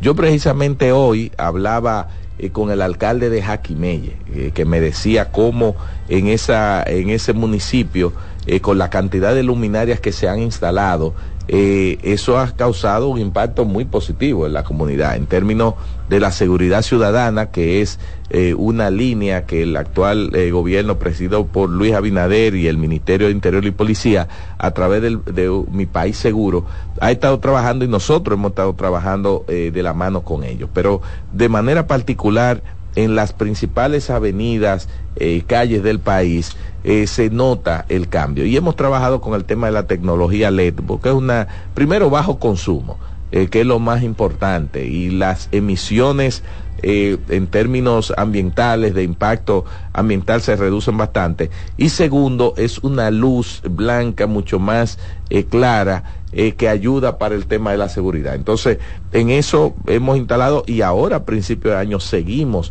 con una intensidad, pero estamos tocando de manera simultánea a través de la gerencia de alumbrado público todo el territorio del área de concesión y le hemos dado prioridad a ese sentido. Y antes de pasar a otro tema con mis compañeros, algo importante de estas luces LED es que embellecen las comunidades donde impactan y muchas personas están practicando deporte en horarios nocturnos y es tan bonito ver a las familias reunidas en espacios públicos porque ahora están iluminados gracias a los trabajos de Sur Dominicano. un, un inmenso programa eh, de electrificación y de iluminación implementado en la presente gestión que, como decía María Cristina, cercano a la gente. Y hablamos de esa cercanía hasta el punto de que la empresa, eh, encabezada por usted, ingeniero Milton Morrison, ha llevado energía eléctrica a lugares muy remotos que tenían años, décadas, que no recibían el servicio eléctrico. Y quisiera resaltar lo que ha hecho también la empresa en ese sentido, por ejemplo, en el caso de Gajo Largo, allá en la provincia de Asua, donde por primera vez en la presente gestión, eh, hacían ya más de 20 años que no se iluminaba, y precisamente en esta gestión pues se llevó este servicio de eh, electrificación y también de colocación de postes y todo, todo eso, lo que eso implica a estos lugares. Tenemos también otros puntos, María Cristina, ¿verdad? Eh, que, de los cuales debemos mencionar. Lo que se ha hecho, por ejemplo, en el caso del recodo. Eh, estuve allá y, por supuesto, me encantó lo que vi, cómo la empresa llevó el servicio, pero sobre todo cómo se sentía la gente feliz y contenta porque ya podía ver eh, televisión por primera vez y sobre todo la seguridad que esto significaba para ellos. Bueno, excelente. También hemos hemos visto proyectos como de la misma línea como dice como dice Cristian dentro del mismo San Juan a propósito que mencionaba Gajo, Gajo Largo, pues también tenemos el Batey Río Arriba y recuerdo también otros proyectos que, que se han estado difundiendo ingeniero en Asua, por ejemplo, que también tienen que ver con proyectos de reestructuración de redes eléctricas en, en ciudades remotas donde tenía donde de hecho llegó la electricidad por primera vez en otro. Cuéntanos un poquito de eso. Sí, mira, eh, lo que ocurre es que nosotros en Edesur hemos eh, visto de manera muy clara eh, que el poder llevarle energía a la gente es un cambio trascendental porque energía es desarrollo. Y nosotros, más que enfocarnos en proyectos grandes que hemos hecho algunos, podemos mencionar, mira, ahora mismo acaba de inaugurarse el tema del puerto de Cabo Rojo, bueno, nosotros hicimos eso, eso son cosas que se ven. Eh, eh, lo de Rancho Arriba se ve. Pero hay otros lugares como eso que ustedes mencionan, o la electrificación de ciertos pozos eh, eh, para el tema de bombeo de agua, que le cambia la vida a la gente. Dominicanos y personas olvidados, eh, que quizás no son eh, no son muy muchos o, numerarios en cantidad o son en lugares lejanos y nosotros entonces hemos entendido en esa misma línea del presidente Abinader que hay que eh, servir y llevarle la energía no solo haciendo los grandes proyectos sino también los pequeños proyectos que cambian la vida de la gente y ustedes han señalado en varias ocasiones dicen una EDESUR cercana a la gente una gestión cercana a la gente miren lo que pasa lo que sucede es que nosotros en el sur dominicana eh, se conjugan dos aspectos que nos orientan al tema servicio. Primero, en mi caso, que encabezo Edesur, yo soy un servidor público. Los servidores públicos sirven a la gente. Eso es el rol fundamental. Y segundo, es una empresa de servicio. Y las empresas de servicio tienen que servir a la gente. Y en ese sentido, tú no puedes estar distante. Entonces, todo lo que nosotros hacemos, tenemos que estar cerca de la gente, eh, llevándole el servicio adecuado, dándole respuesta a la gente, satisfaciendo las demandas de la gente. Y así como ustedes han señalado esos proyectos en comunidades distantes, esos son los proyectos que mayor satisfacción nos da. Porque cuando usted ve que, por ejemplo, en Galindo, en una comunidad eh, eh, allá en Asua, eh, bien distante, o ese caso que tú hablas de del recodo, o cuando tú te vas al caso de que fuimos aquí en Asua, en La bombita. Eh, bueno, no, la bombita, exacto, pero eso es un Villa sector Palomino. en Villa Palomino. Ingeniero, en yo- estuve en, Galindo y usted estaba muy muy emocionado. Claro. allá. Además de que le brindaron sancocho y carne Sí. de chivo, porque la gente de verdad que recibió ese impacto tan conmovedor del cambio de vida que están ahora eh, eh, desarrollando. Eh, lo vi dentro de todos los proyectos que le he acompañado, muy motivado. ¿Por qué se sintió así? En esa comunidad tan remota, que me consta que tuvo que cruzar tres ríos para poder llegar y que incluso algunos de los colaboradores de Desur se tuvieron que devolver porque la comunidad era tan remota que era un riesgo pasar en un momento de tempestad como el que se vivía el día de la entrega. Sí, mira, eh, eh, por las razones que te decía ahorita, me, me conectó mucho eh, en términos emocionales.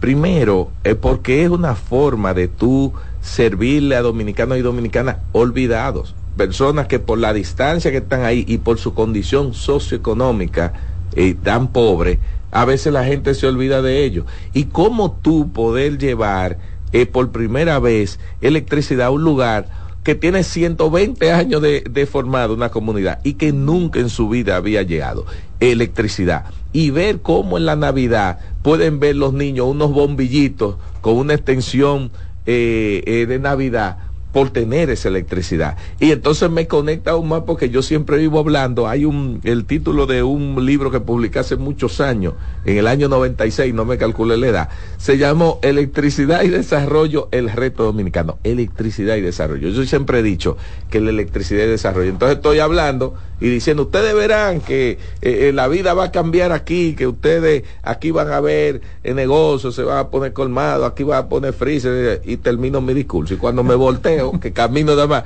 ya había un freezer con bebidas frías, cerveza y todo, que el día anterior se había instalado ahí. Entonces se me demostró mi tesis de que electricidad es desarrollo. Definitivamente. Bueno, y justamente con eso que dice el ingeniero, si buscamos en redes sociales, a propósito, ¿verdad? Eh, pues se puede ver el testimonio de esa ciudadana de allá, donde ella le pregunta, le pregunta al equipo que por qué volvió, ella lo dice, volví porque llegó la luz. Y ahí ella, eh, eso es parte Sí, de porque ese- esa señora se había Sí. mudado para los Alcarrizos y ella dijo, yo vuelvo a mi pueblo. Ingeniero, el tiempo se agota.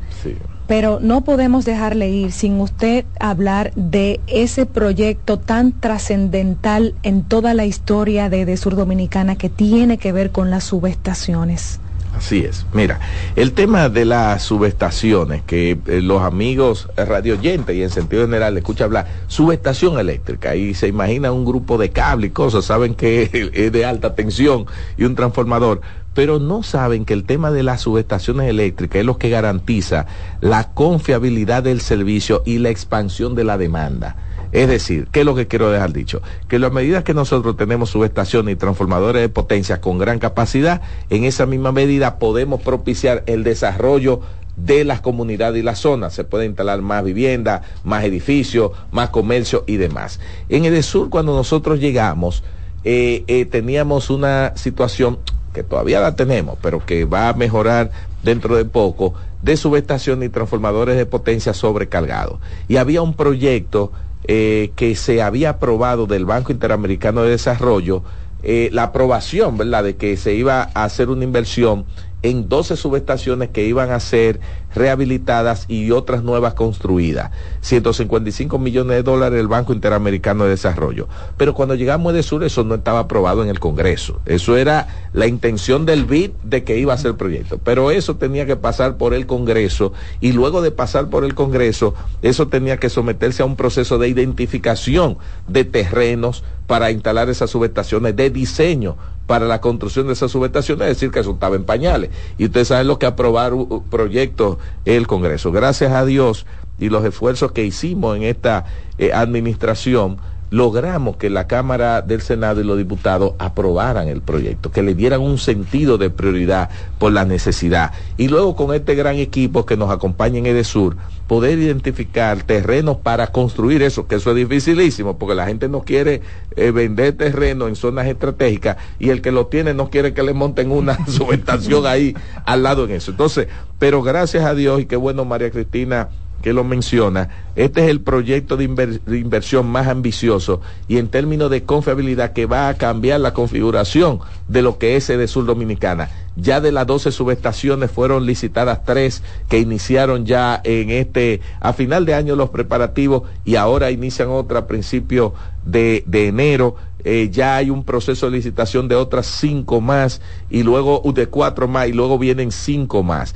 Es decir, que en dos años entre dos y cuatro años, más o menos, entre dos y cuatro años, nosotros vamos a ver un cambio trascendental en Edesur Dominicana que va a garantizar, eh, digamos, lo que es la Edesur del futuro, para poder eh, garantizar el crecimiento de, de toda la demanda que tenemos en la República Dominicana. Y como tú muy bien dices, no hay registro de un proyecto de tanta envergadura en toda nuestra empresa ni en el sector mismo de la distribución.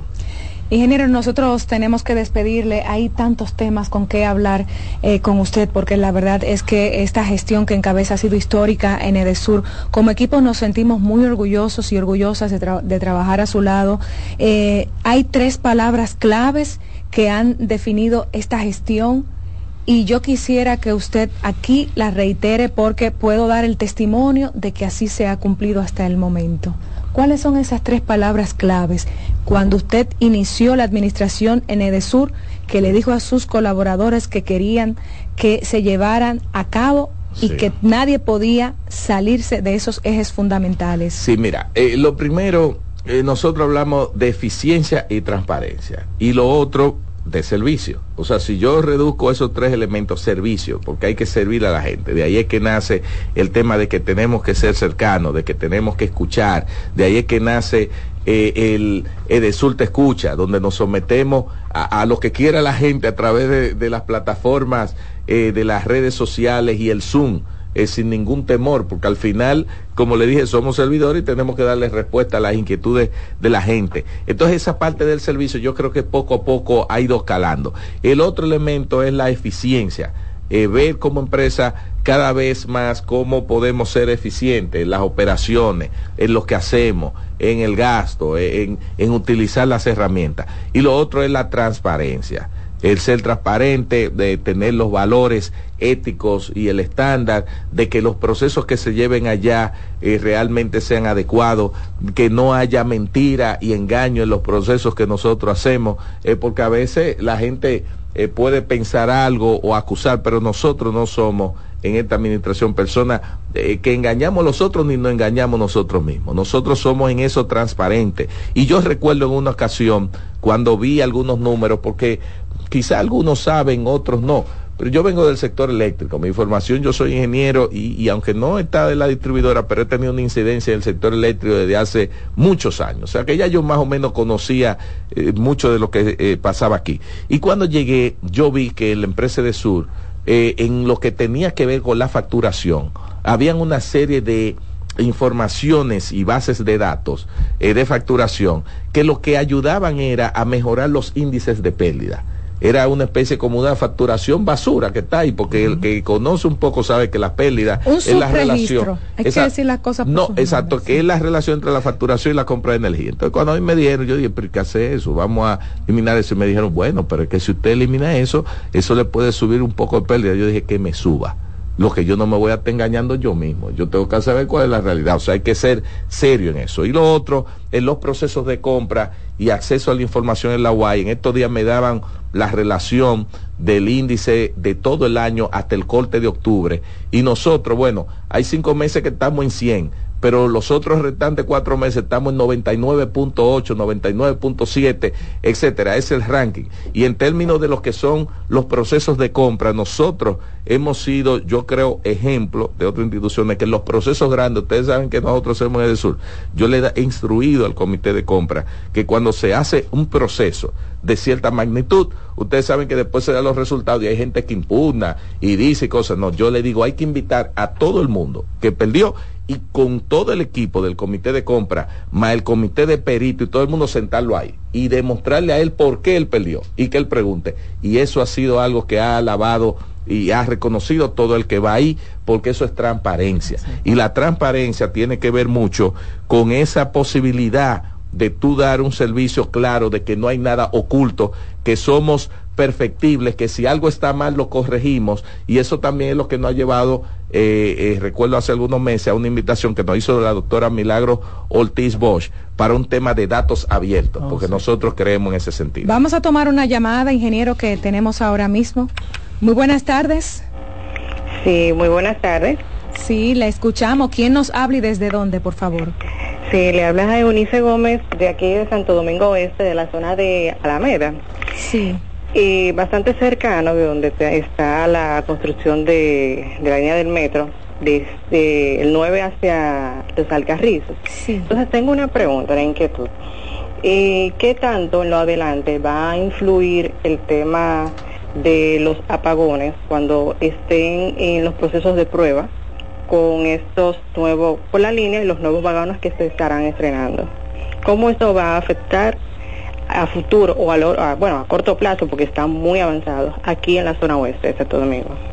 Sí, mira, es, lo contrario. Cuando ya entre operación el tema del metro, eh, la construcción de esa línea del metro, eh, se debe reducir las interrupciones. Las interrupciones han estado dando eh, precisamente a solicitud de la OPRED que es la, la, entidad que construye el metro, que para ellos construir y elevar todas esas torres y hacer todo eso, no han pedido a Edesur que le colaboremos y en ocasiones nos tienen que decir, mira, necesitamos que, necesitamos que nos den una interrupción de tal hora a tal hora porque vamos a trabajar con el metro. Ya gracias a Dios eso está en una fase final, yo sé que las interrupciones son eh, molestosas, pero ya cuando esté en funcionamiento no habrá necesidad de dar interrupciones por causa de operación del metro, más bien lo que tenemos que darle mucha energía al metro para que funcione. Para que funcione perfectamente. Sí. Y es un tema de protocolo cuando se hacen esas interrupciones para evitar eh, accidentes eléctricos por los cables de alta tensión. Ingeniero Milton Morrison, ha sido un gran placer para nosotros como equipo de Desur en la radio, este medio institucional de nuestra empresa, tenerle como invitado especial en este primer año 2024 y siendo usted la cabeza y la autoridad máxima en nuestra empresa. Estamos muy orgullosos de usted. Yo quiero, antes de irme, eh, agradecerle a ustedes por la invitación, eh, felicitarlo por la iniciativa, por la buena información, lo que más necesita la empresa distribuidora de orientación. Y quiero lanzarle un reto y lanzarme un reto a mí mismo. Adelante. Yo quisiera volver a este programa, Ah, pero que bueno. Lo anuncien con tiempo y que sea un programa de líneas abiertas Excelente. para yo hablar con el público, que me Aceptado pregunten y me digan reto. todo lo que quieran, que ese sea el programa, Línea Caliente, con Milton Morrison y Edesur. Perfecto. Yo soy masoquista, me gusta el fuego. Está bien, Pues muchas le, va- le gracias. vamos a dar eh, electricidad, pero 2.20 cuando usted vuela. Está que- bien. Vamos Gracias. a tomar sí. este mismo como, como promoción. Bueno, Bueno. ingeniero, muchísimas gracias. Nosotros nos vamos a otra pausa y retornamos con más de El Sur en la radio. ¿Sabías que puedes tener comunicación permanente con Edesur Dominicana?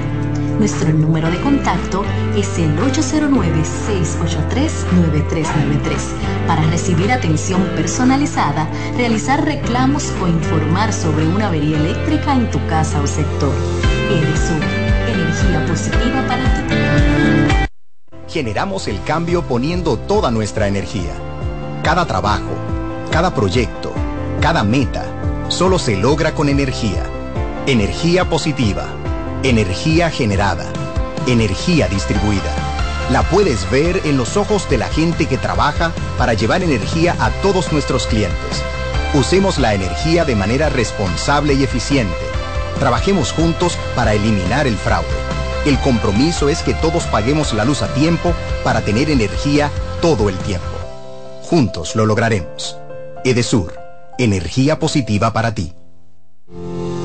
Síguenos en nuestras redes sociales, arroba Edesur RD, en Instagram, Twitter, Facebook, TikTok y en YouTube suscríbete a la cuenta Edesur Dominicana.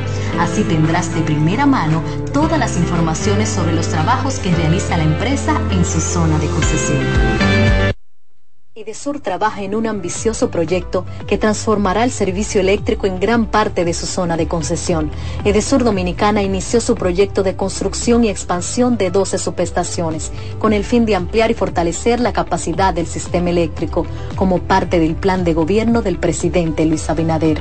El proyecto abarca la construcción de subestaciones en el Centro de Operaciones de Herrera, Granito Bojos en Jaina, Mano Guayabo, Arroyo Manzano, entre otras zonas. Además, incluye la rehabilitación de las subestaciones Metropolitana y Arroyo Hondo con el financiamiento del Banco Interamericano de Desarrollo BID. Así, Edesur reafirma su compromiso de seguir fortaleciendo la calidad del servicio de electricidad que brinda a sus clientes.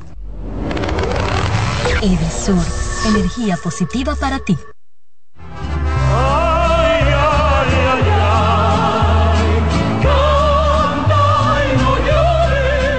La vida pasa cantando. Canta, si aliviar quieres tu dolor. La vida pasa cantando. Un programa de CDN y Logomarca. Para cantar canciones como esta. La vida pasa cantando. Producido y conducido por Lorenzo Gómez Marín.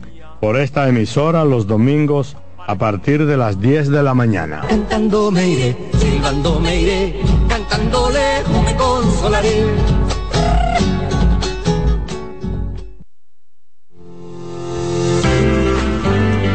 Estamos de vuelta con Edesur en la radio.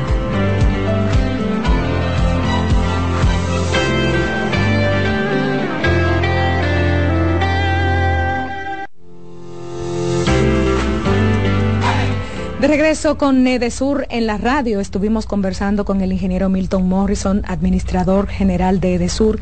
Qué grato haberle tenido aquí y escuchar a viva voz de la autoridad máxima de la empresa esta gestión histórica que viene desarrollando. Tenemos que darle la bienvenida a nuestra compañera María Santos. Hola María. ¿Cómo están? Muy bien María, muy bien. ¿Y tú? Bien, bien, con energía. Ah, en como en debe 2024 ser, entro activo. Con energía positiva, María. Energía Así positiva. es. Le dejaron Cristian. los reyes hoy a María. Sí, pues. le dejaron reyes, vino bonistica. Cristian, ¿qué tenemos? Bueno, debemos hablar también de ejecutorias que realiza en estos momentos la empresa de Sur Dominicana en las provincias de su zona de concesión. Cada semana hemos estado llevando una. En este día pues tendremos un reporte de parte de José Beltré desde Asua de algunos trabajos que realiza justo en este momento la empresa de Sur Dominicana en la provincia de Asua. Adelante.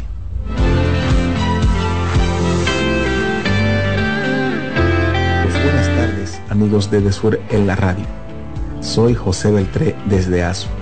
Para informarle que la empresa de Sur Dominicana electrifica en estos momentos el nuevo Camposanto, es decir, el cementerio municipal del municipio cabecera de ASO, ubicado en la urbanización Quisqueya de esta provincia. En este punto, la empresa instala 33 postes del tendido eléctrico, un transformador, 33 luminarias, así como la colocación de más de un kilómetro del cable triplex. Estos trabajos contribuirán con la seguridad de quienes se desplazan en el entorno y periferia del cementerio municipal de Azo. Por otro lado, Edesur electrifica las bombas de Río Chiquito, Hermanos Pujol del Villal y Asociación Organizada de Riego de Agricultura AORAE. Estos trabajos contribuirán con el reguío de más de 3.000 tareas de tierras, ubicadas en el municipio de Estebanía de Azo, mejorando la calidad de vida de los agricultores de la zona. En un reporte especial para Edesur en la radio, les reportó José Beltré.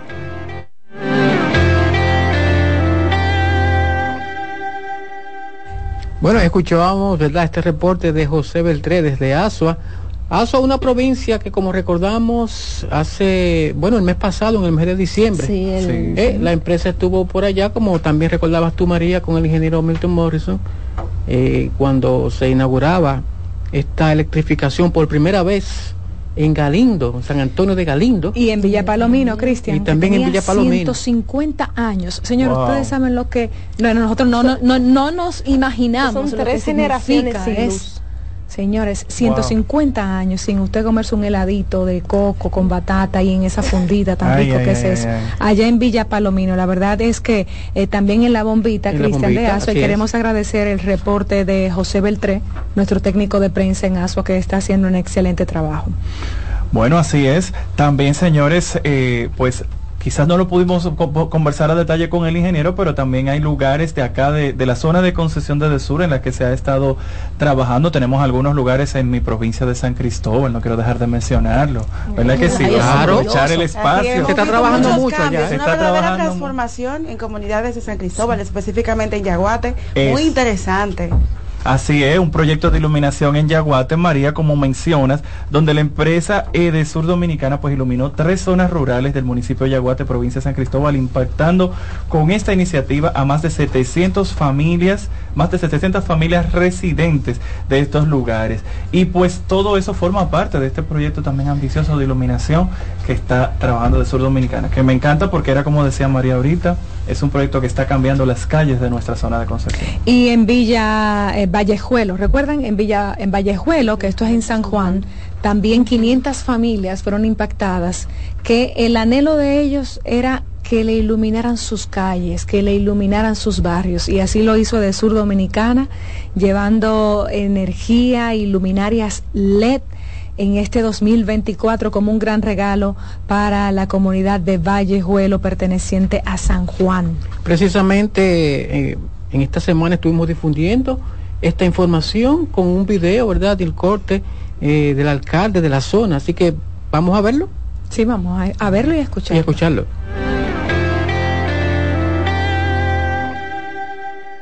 Agradecer al señor presidente de la República, al señor Morrison, por venir hoy a cumplir un sueño del municipio de Vallejuelo, que era iluminar a Vallejuelo por todos los lados. Hoy, con el inicio de poner en este municipio de Vallejuelo alrededor de 150 lámparas, nosotros nos sentimos más que satisfechos y estamos seguros de que Vallejuelo se lo va a agradecer, porque realmente estábamos en esta necesidad. Tanto Capulín, Río Arriba, Sabana Grande, Barrio San Andrés, La Cabellina, necesitaban de este apoyo del presidente de la República.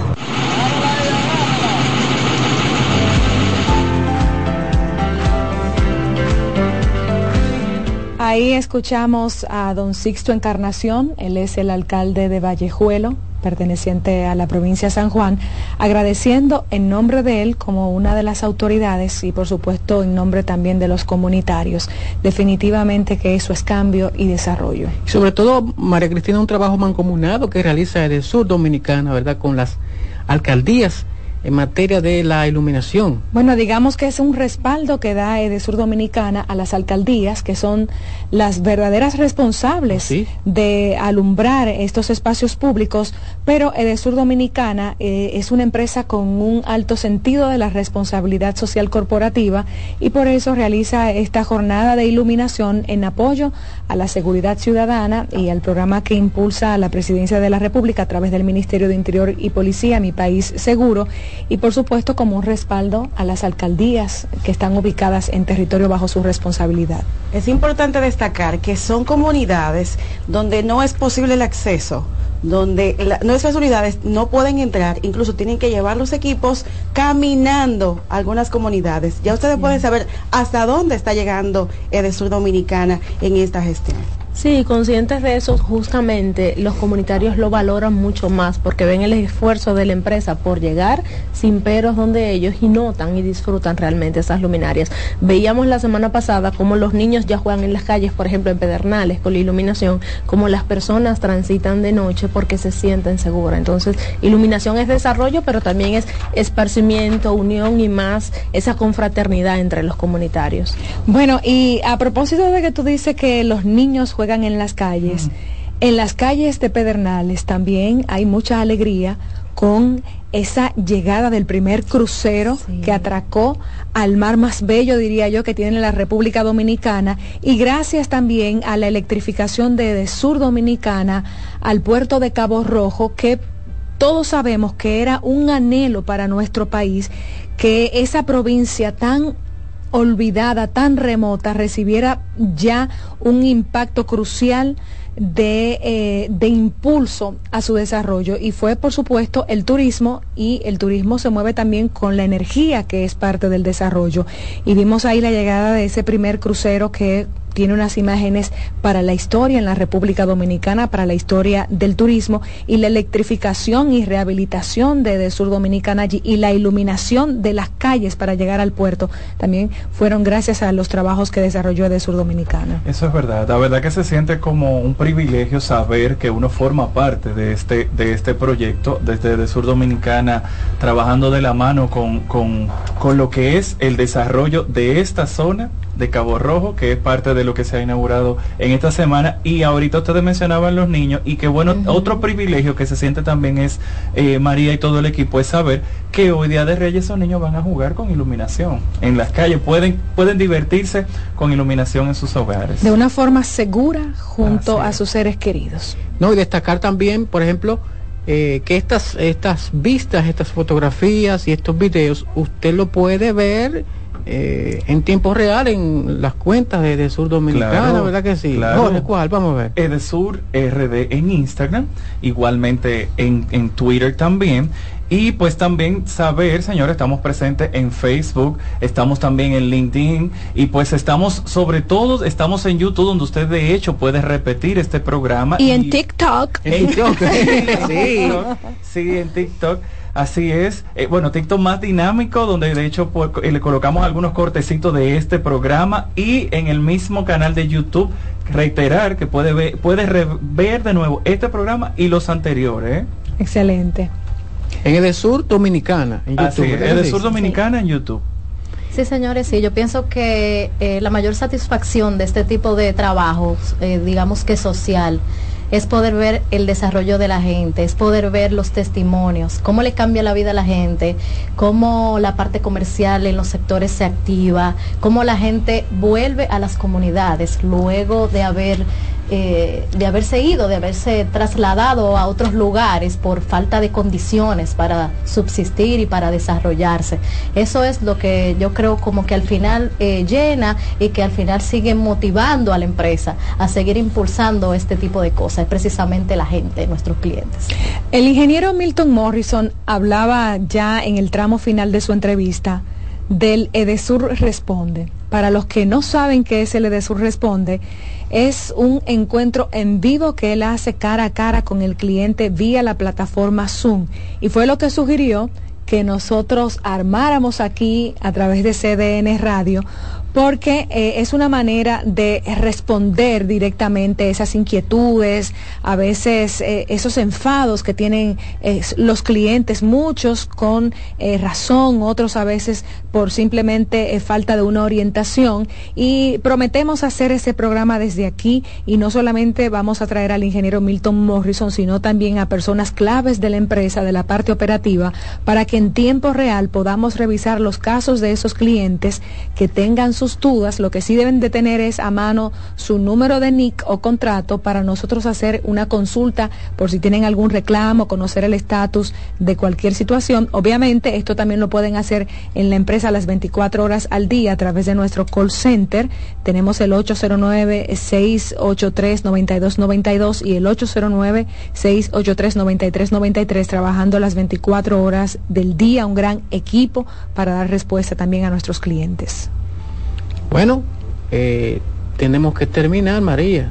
Sí, ya estamos, Cristian, en este tramo final y quería preguntarles, antes de irnos, si le dejaron reyes a ustedes. No, eso mucho, no me dé.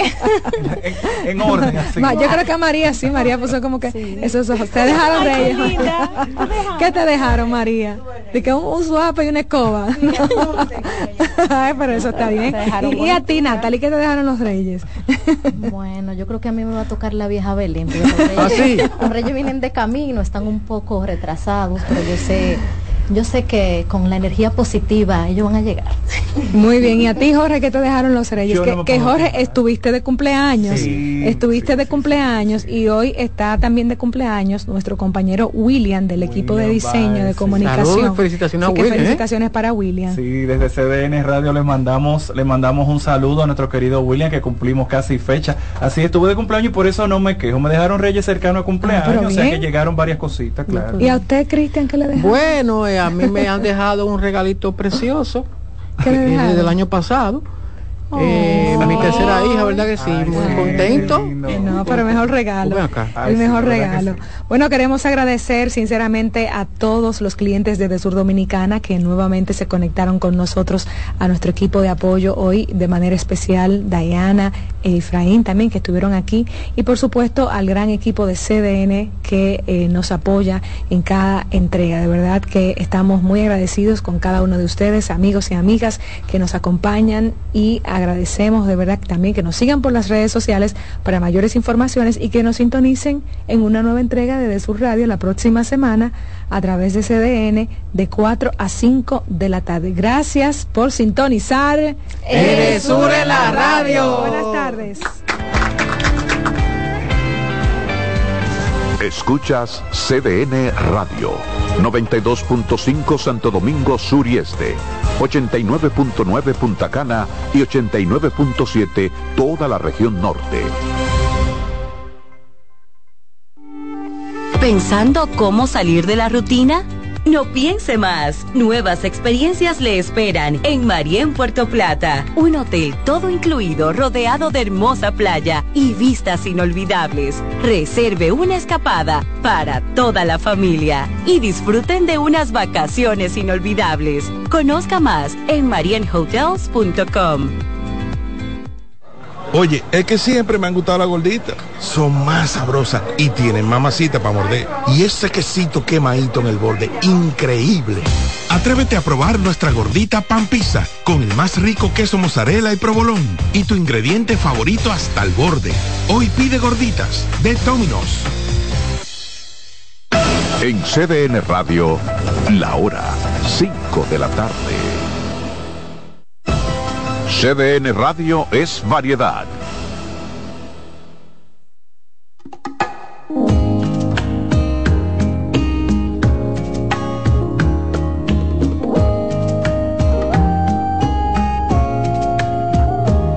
En esta vida que guardamos en memorias, yo te tengo como mi mejor historia. Es que lo nuestro fue un amor que sorprendió mi corazón. Hoy siento orgullo al decir que eras mi novia.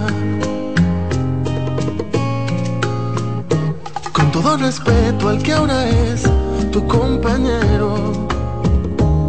Es mi canción y en ella digo lo que quiero. Y lo que intento es aclarar, sin ánimos de molestar, que lo que tuve junto a ti fue lo más bello. Si te menciono frente a todos mis amigos, es una muestra de que fue especial contigo. La vida no nos concedió la eternidad, mas soy feliz pues tuve la oportunidad.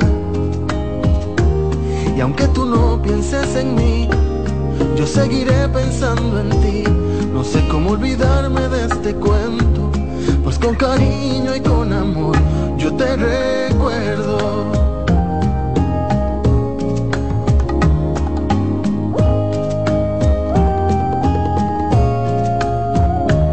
¿Cómo te trata el que ahora mismo está contigo?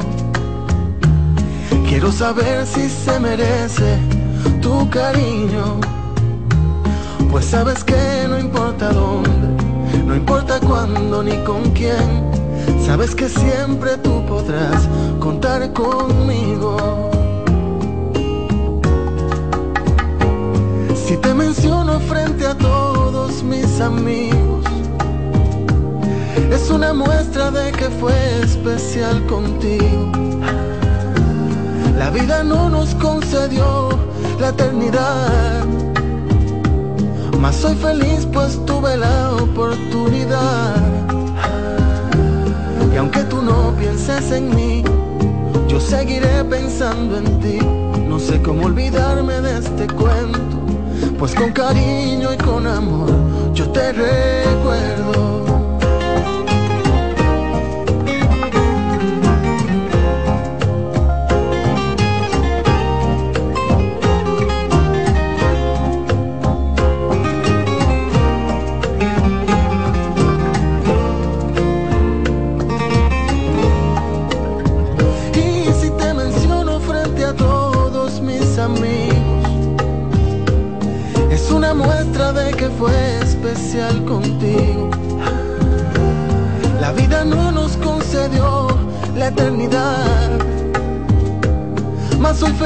Pues tuve la oportunidad. Y aunque tú no pienses en mí, yo seguiré pensando en ti. No sé cómo olvidarme de este cuento, pues con cariño y con amor yo te recuerdo.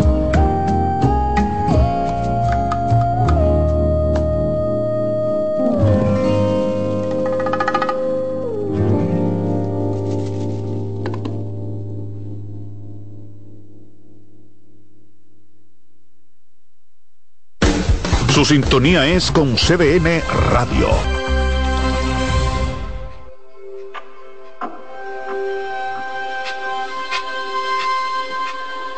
Se fue con las arenas del mar, buscando su destino. Palpito entre las sombras sin más. Nado en el vacío. Reina el silencio en este oscuro lugar. Nada es eterno, todo llega al final.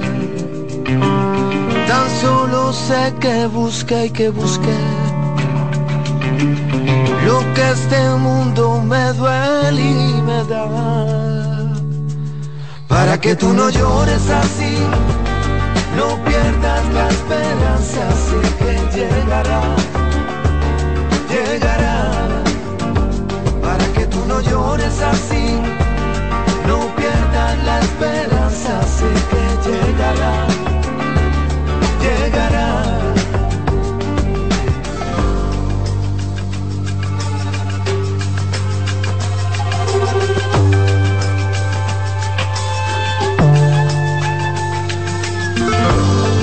con la gente que va.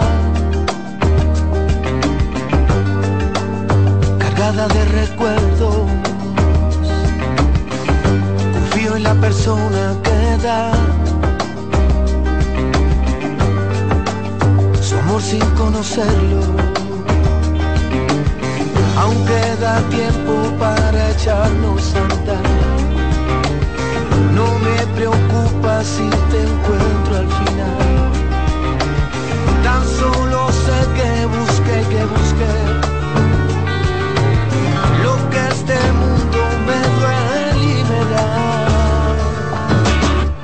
que tú no llores así, no pierdas la esperanza, sé que llegará, llegará.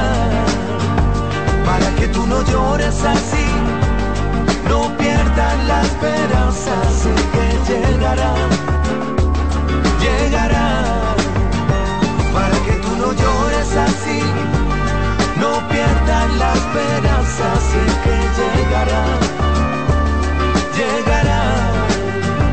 Para que tú no llores así, no pierdas la esperanza, sé que llegará, llegará.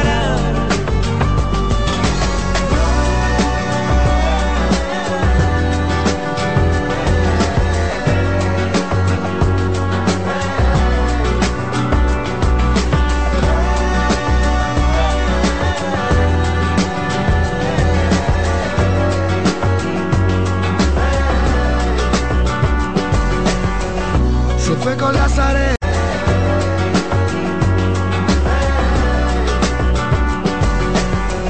Se fue con las arenas del mar, buscando su destino. Palpito entre las sombras sin más, mirado en el vacío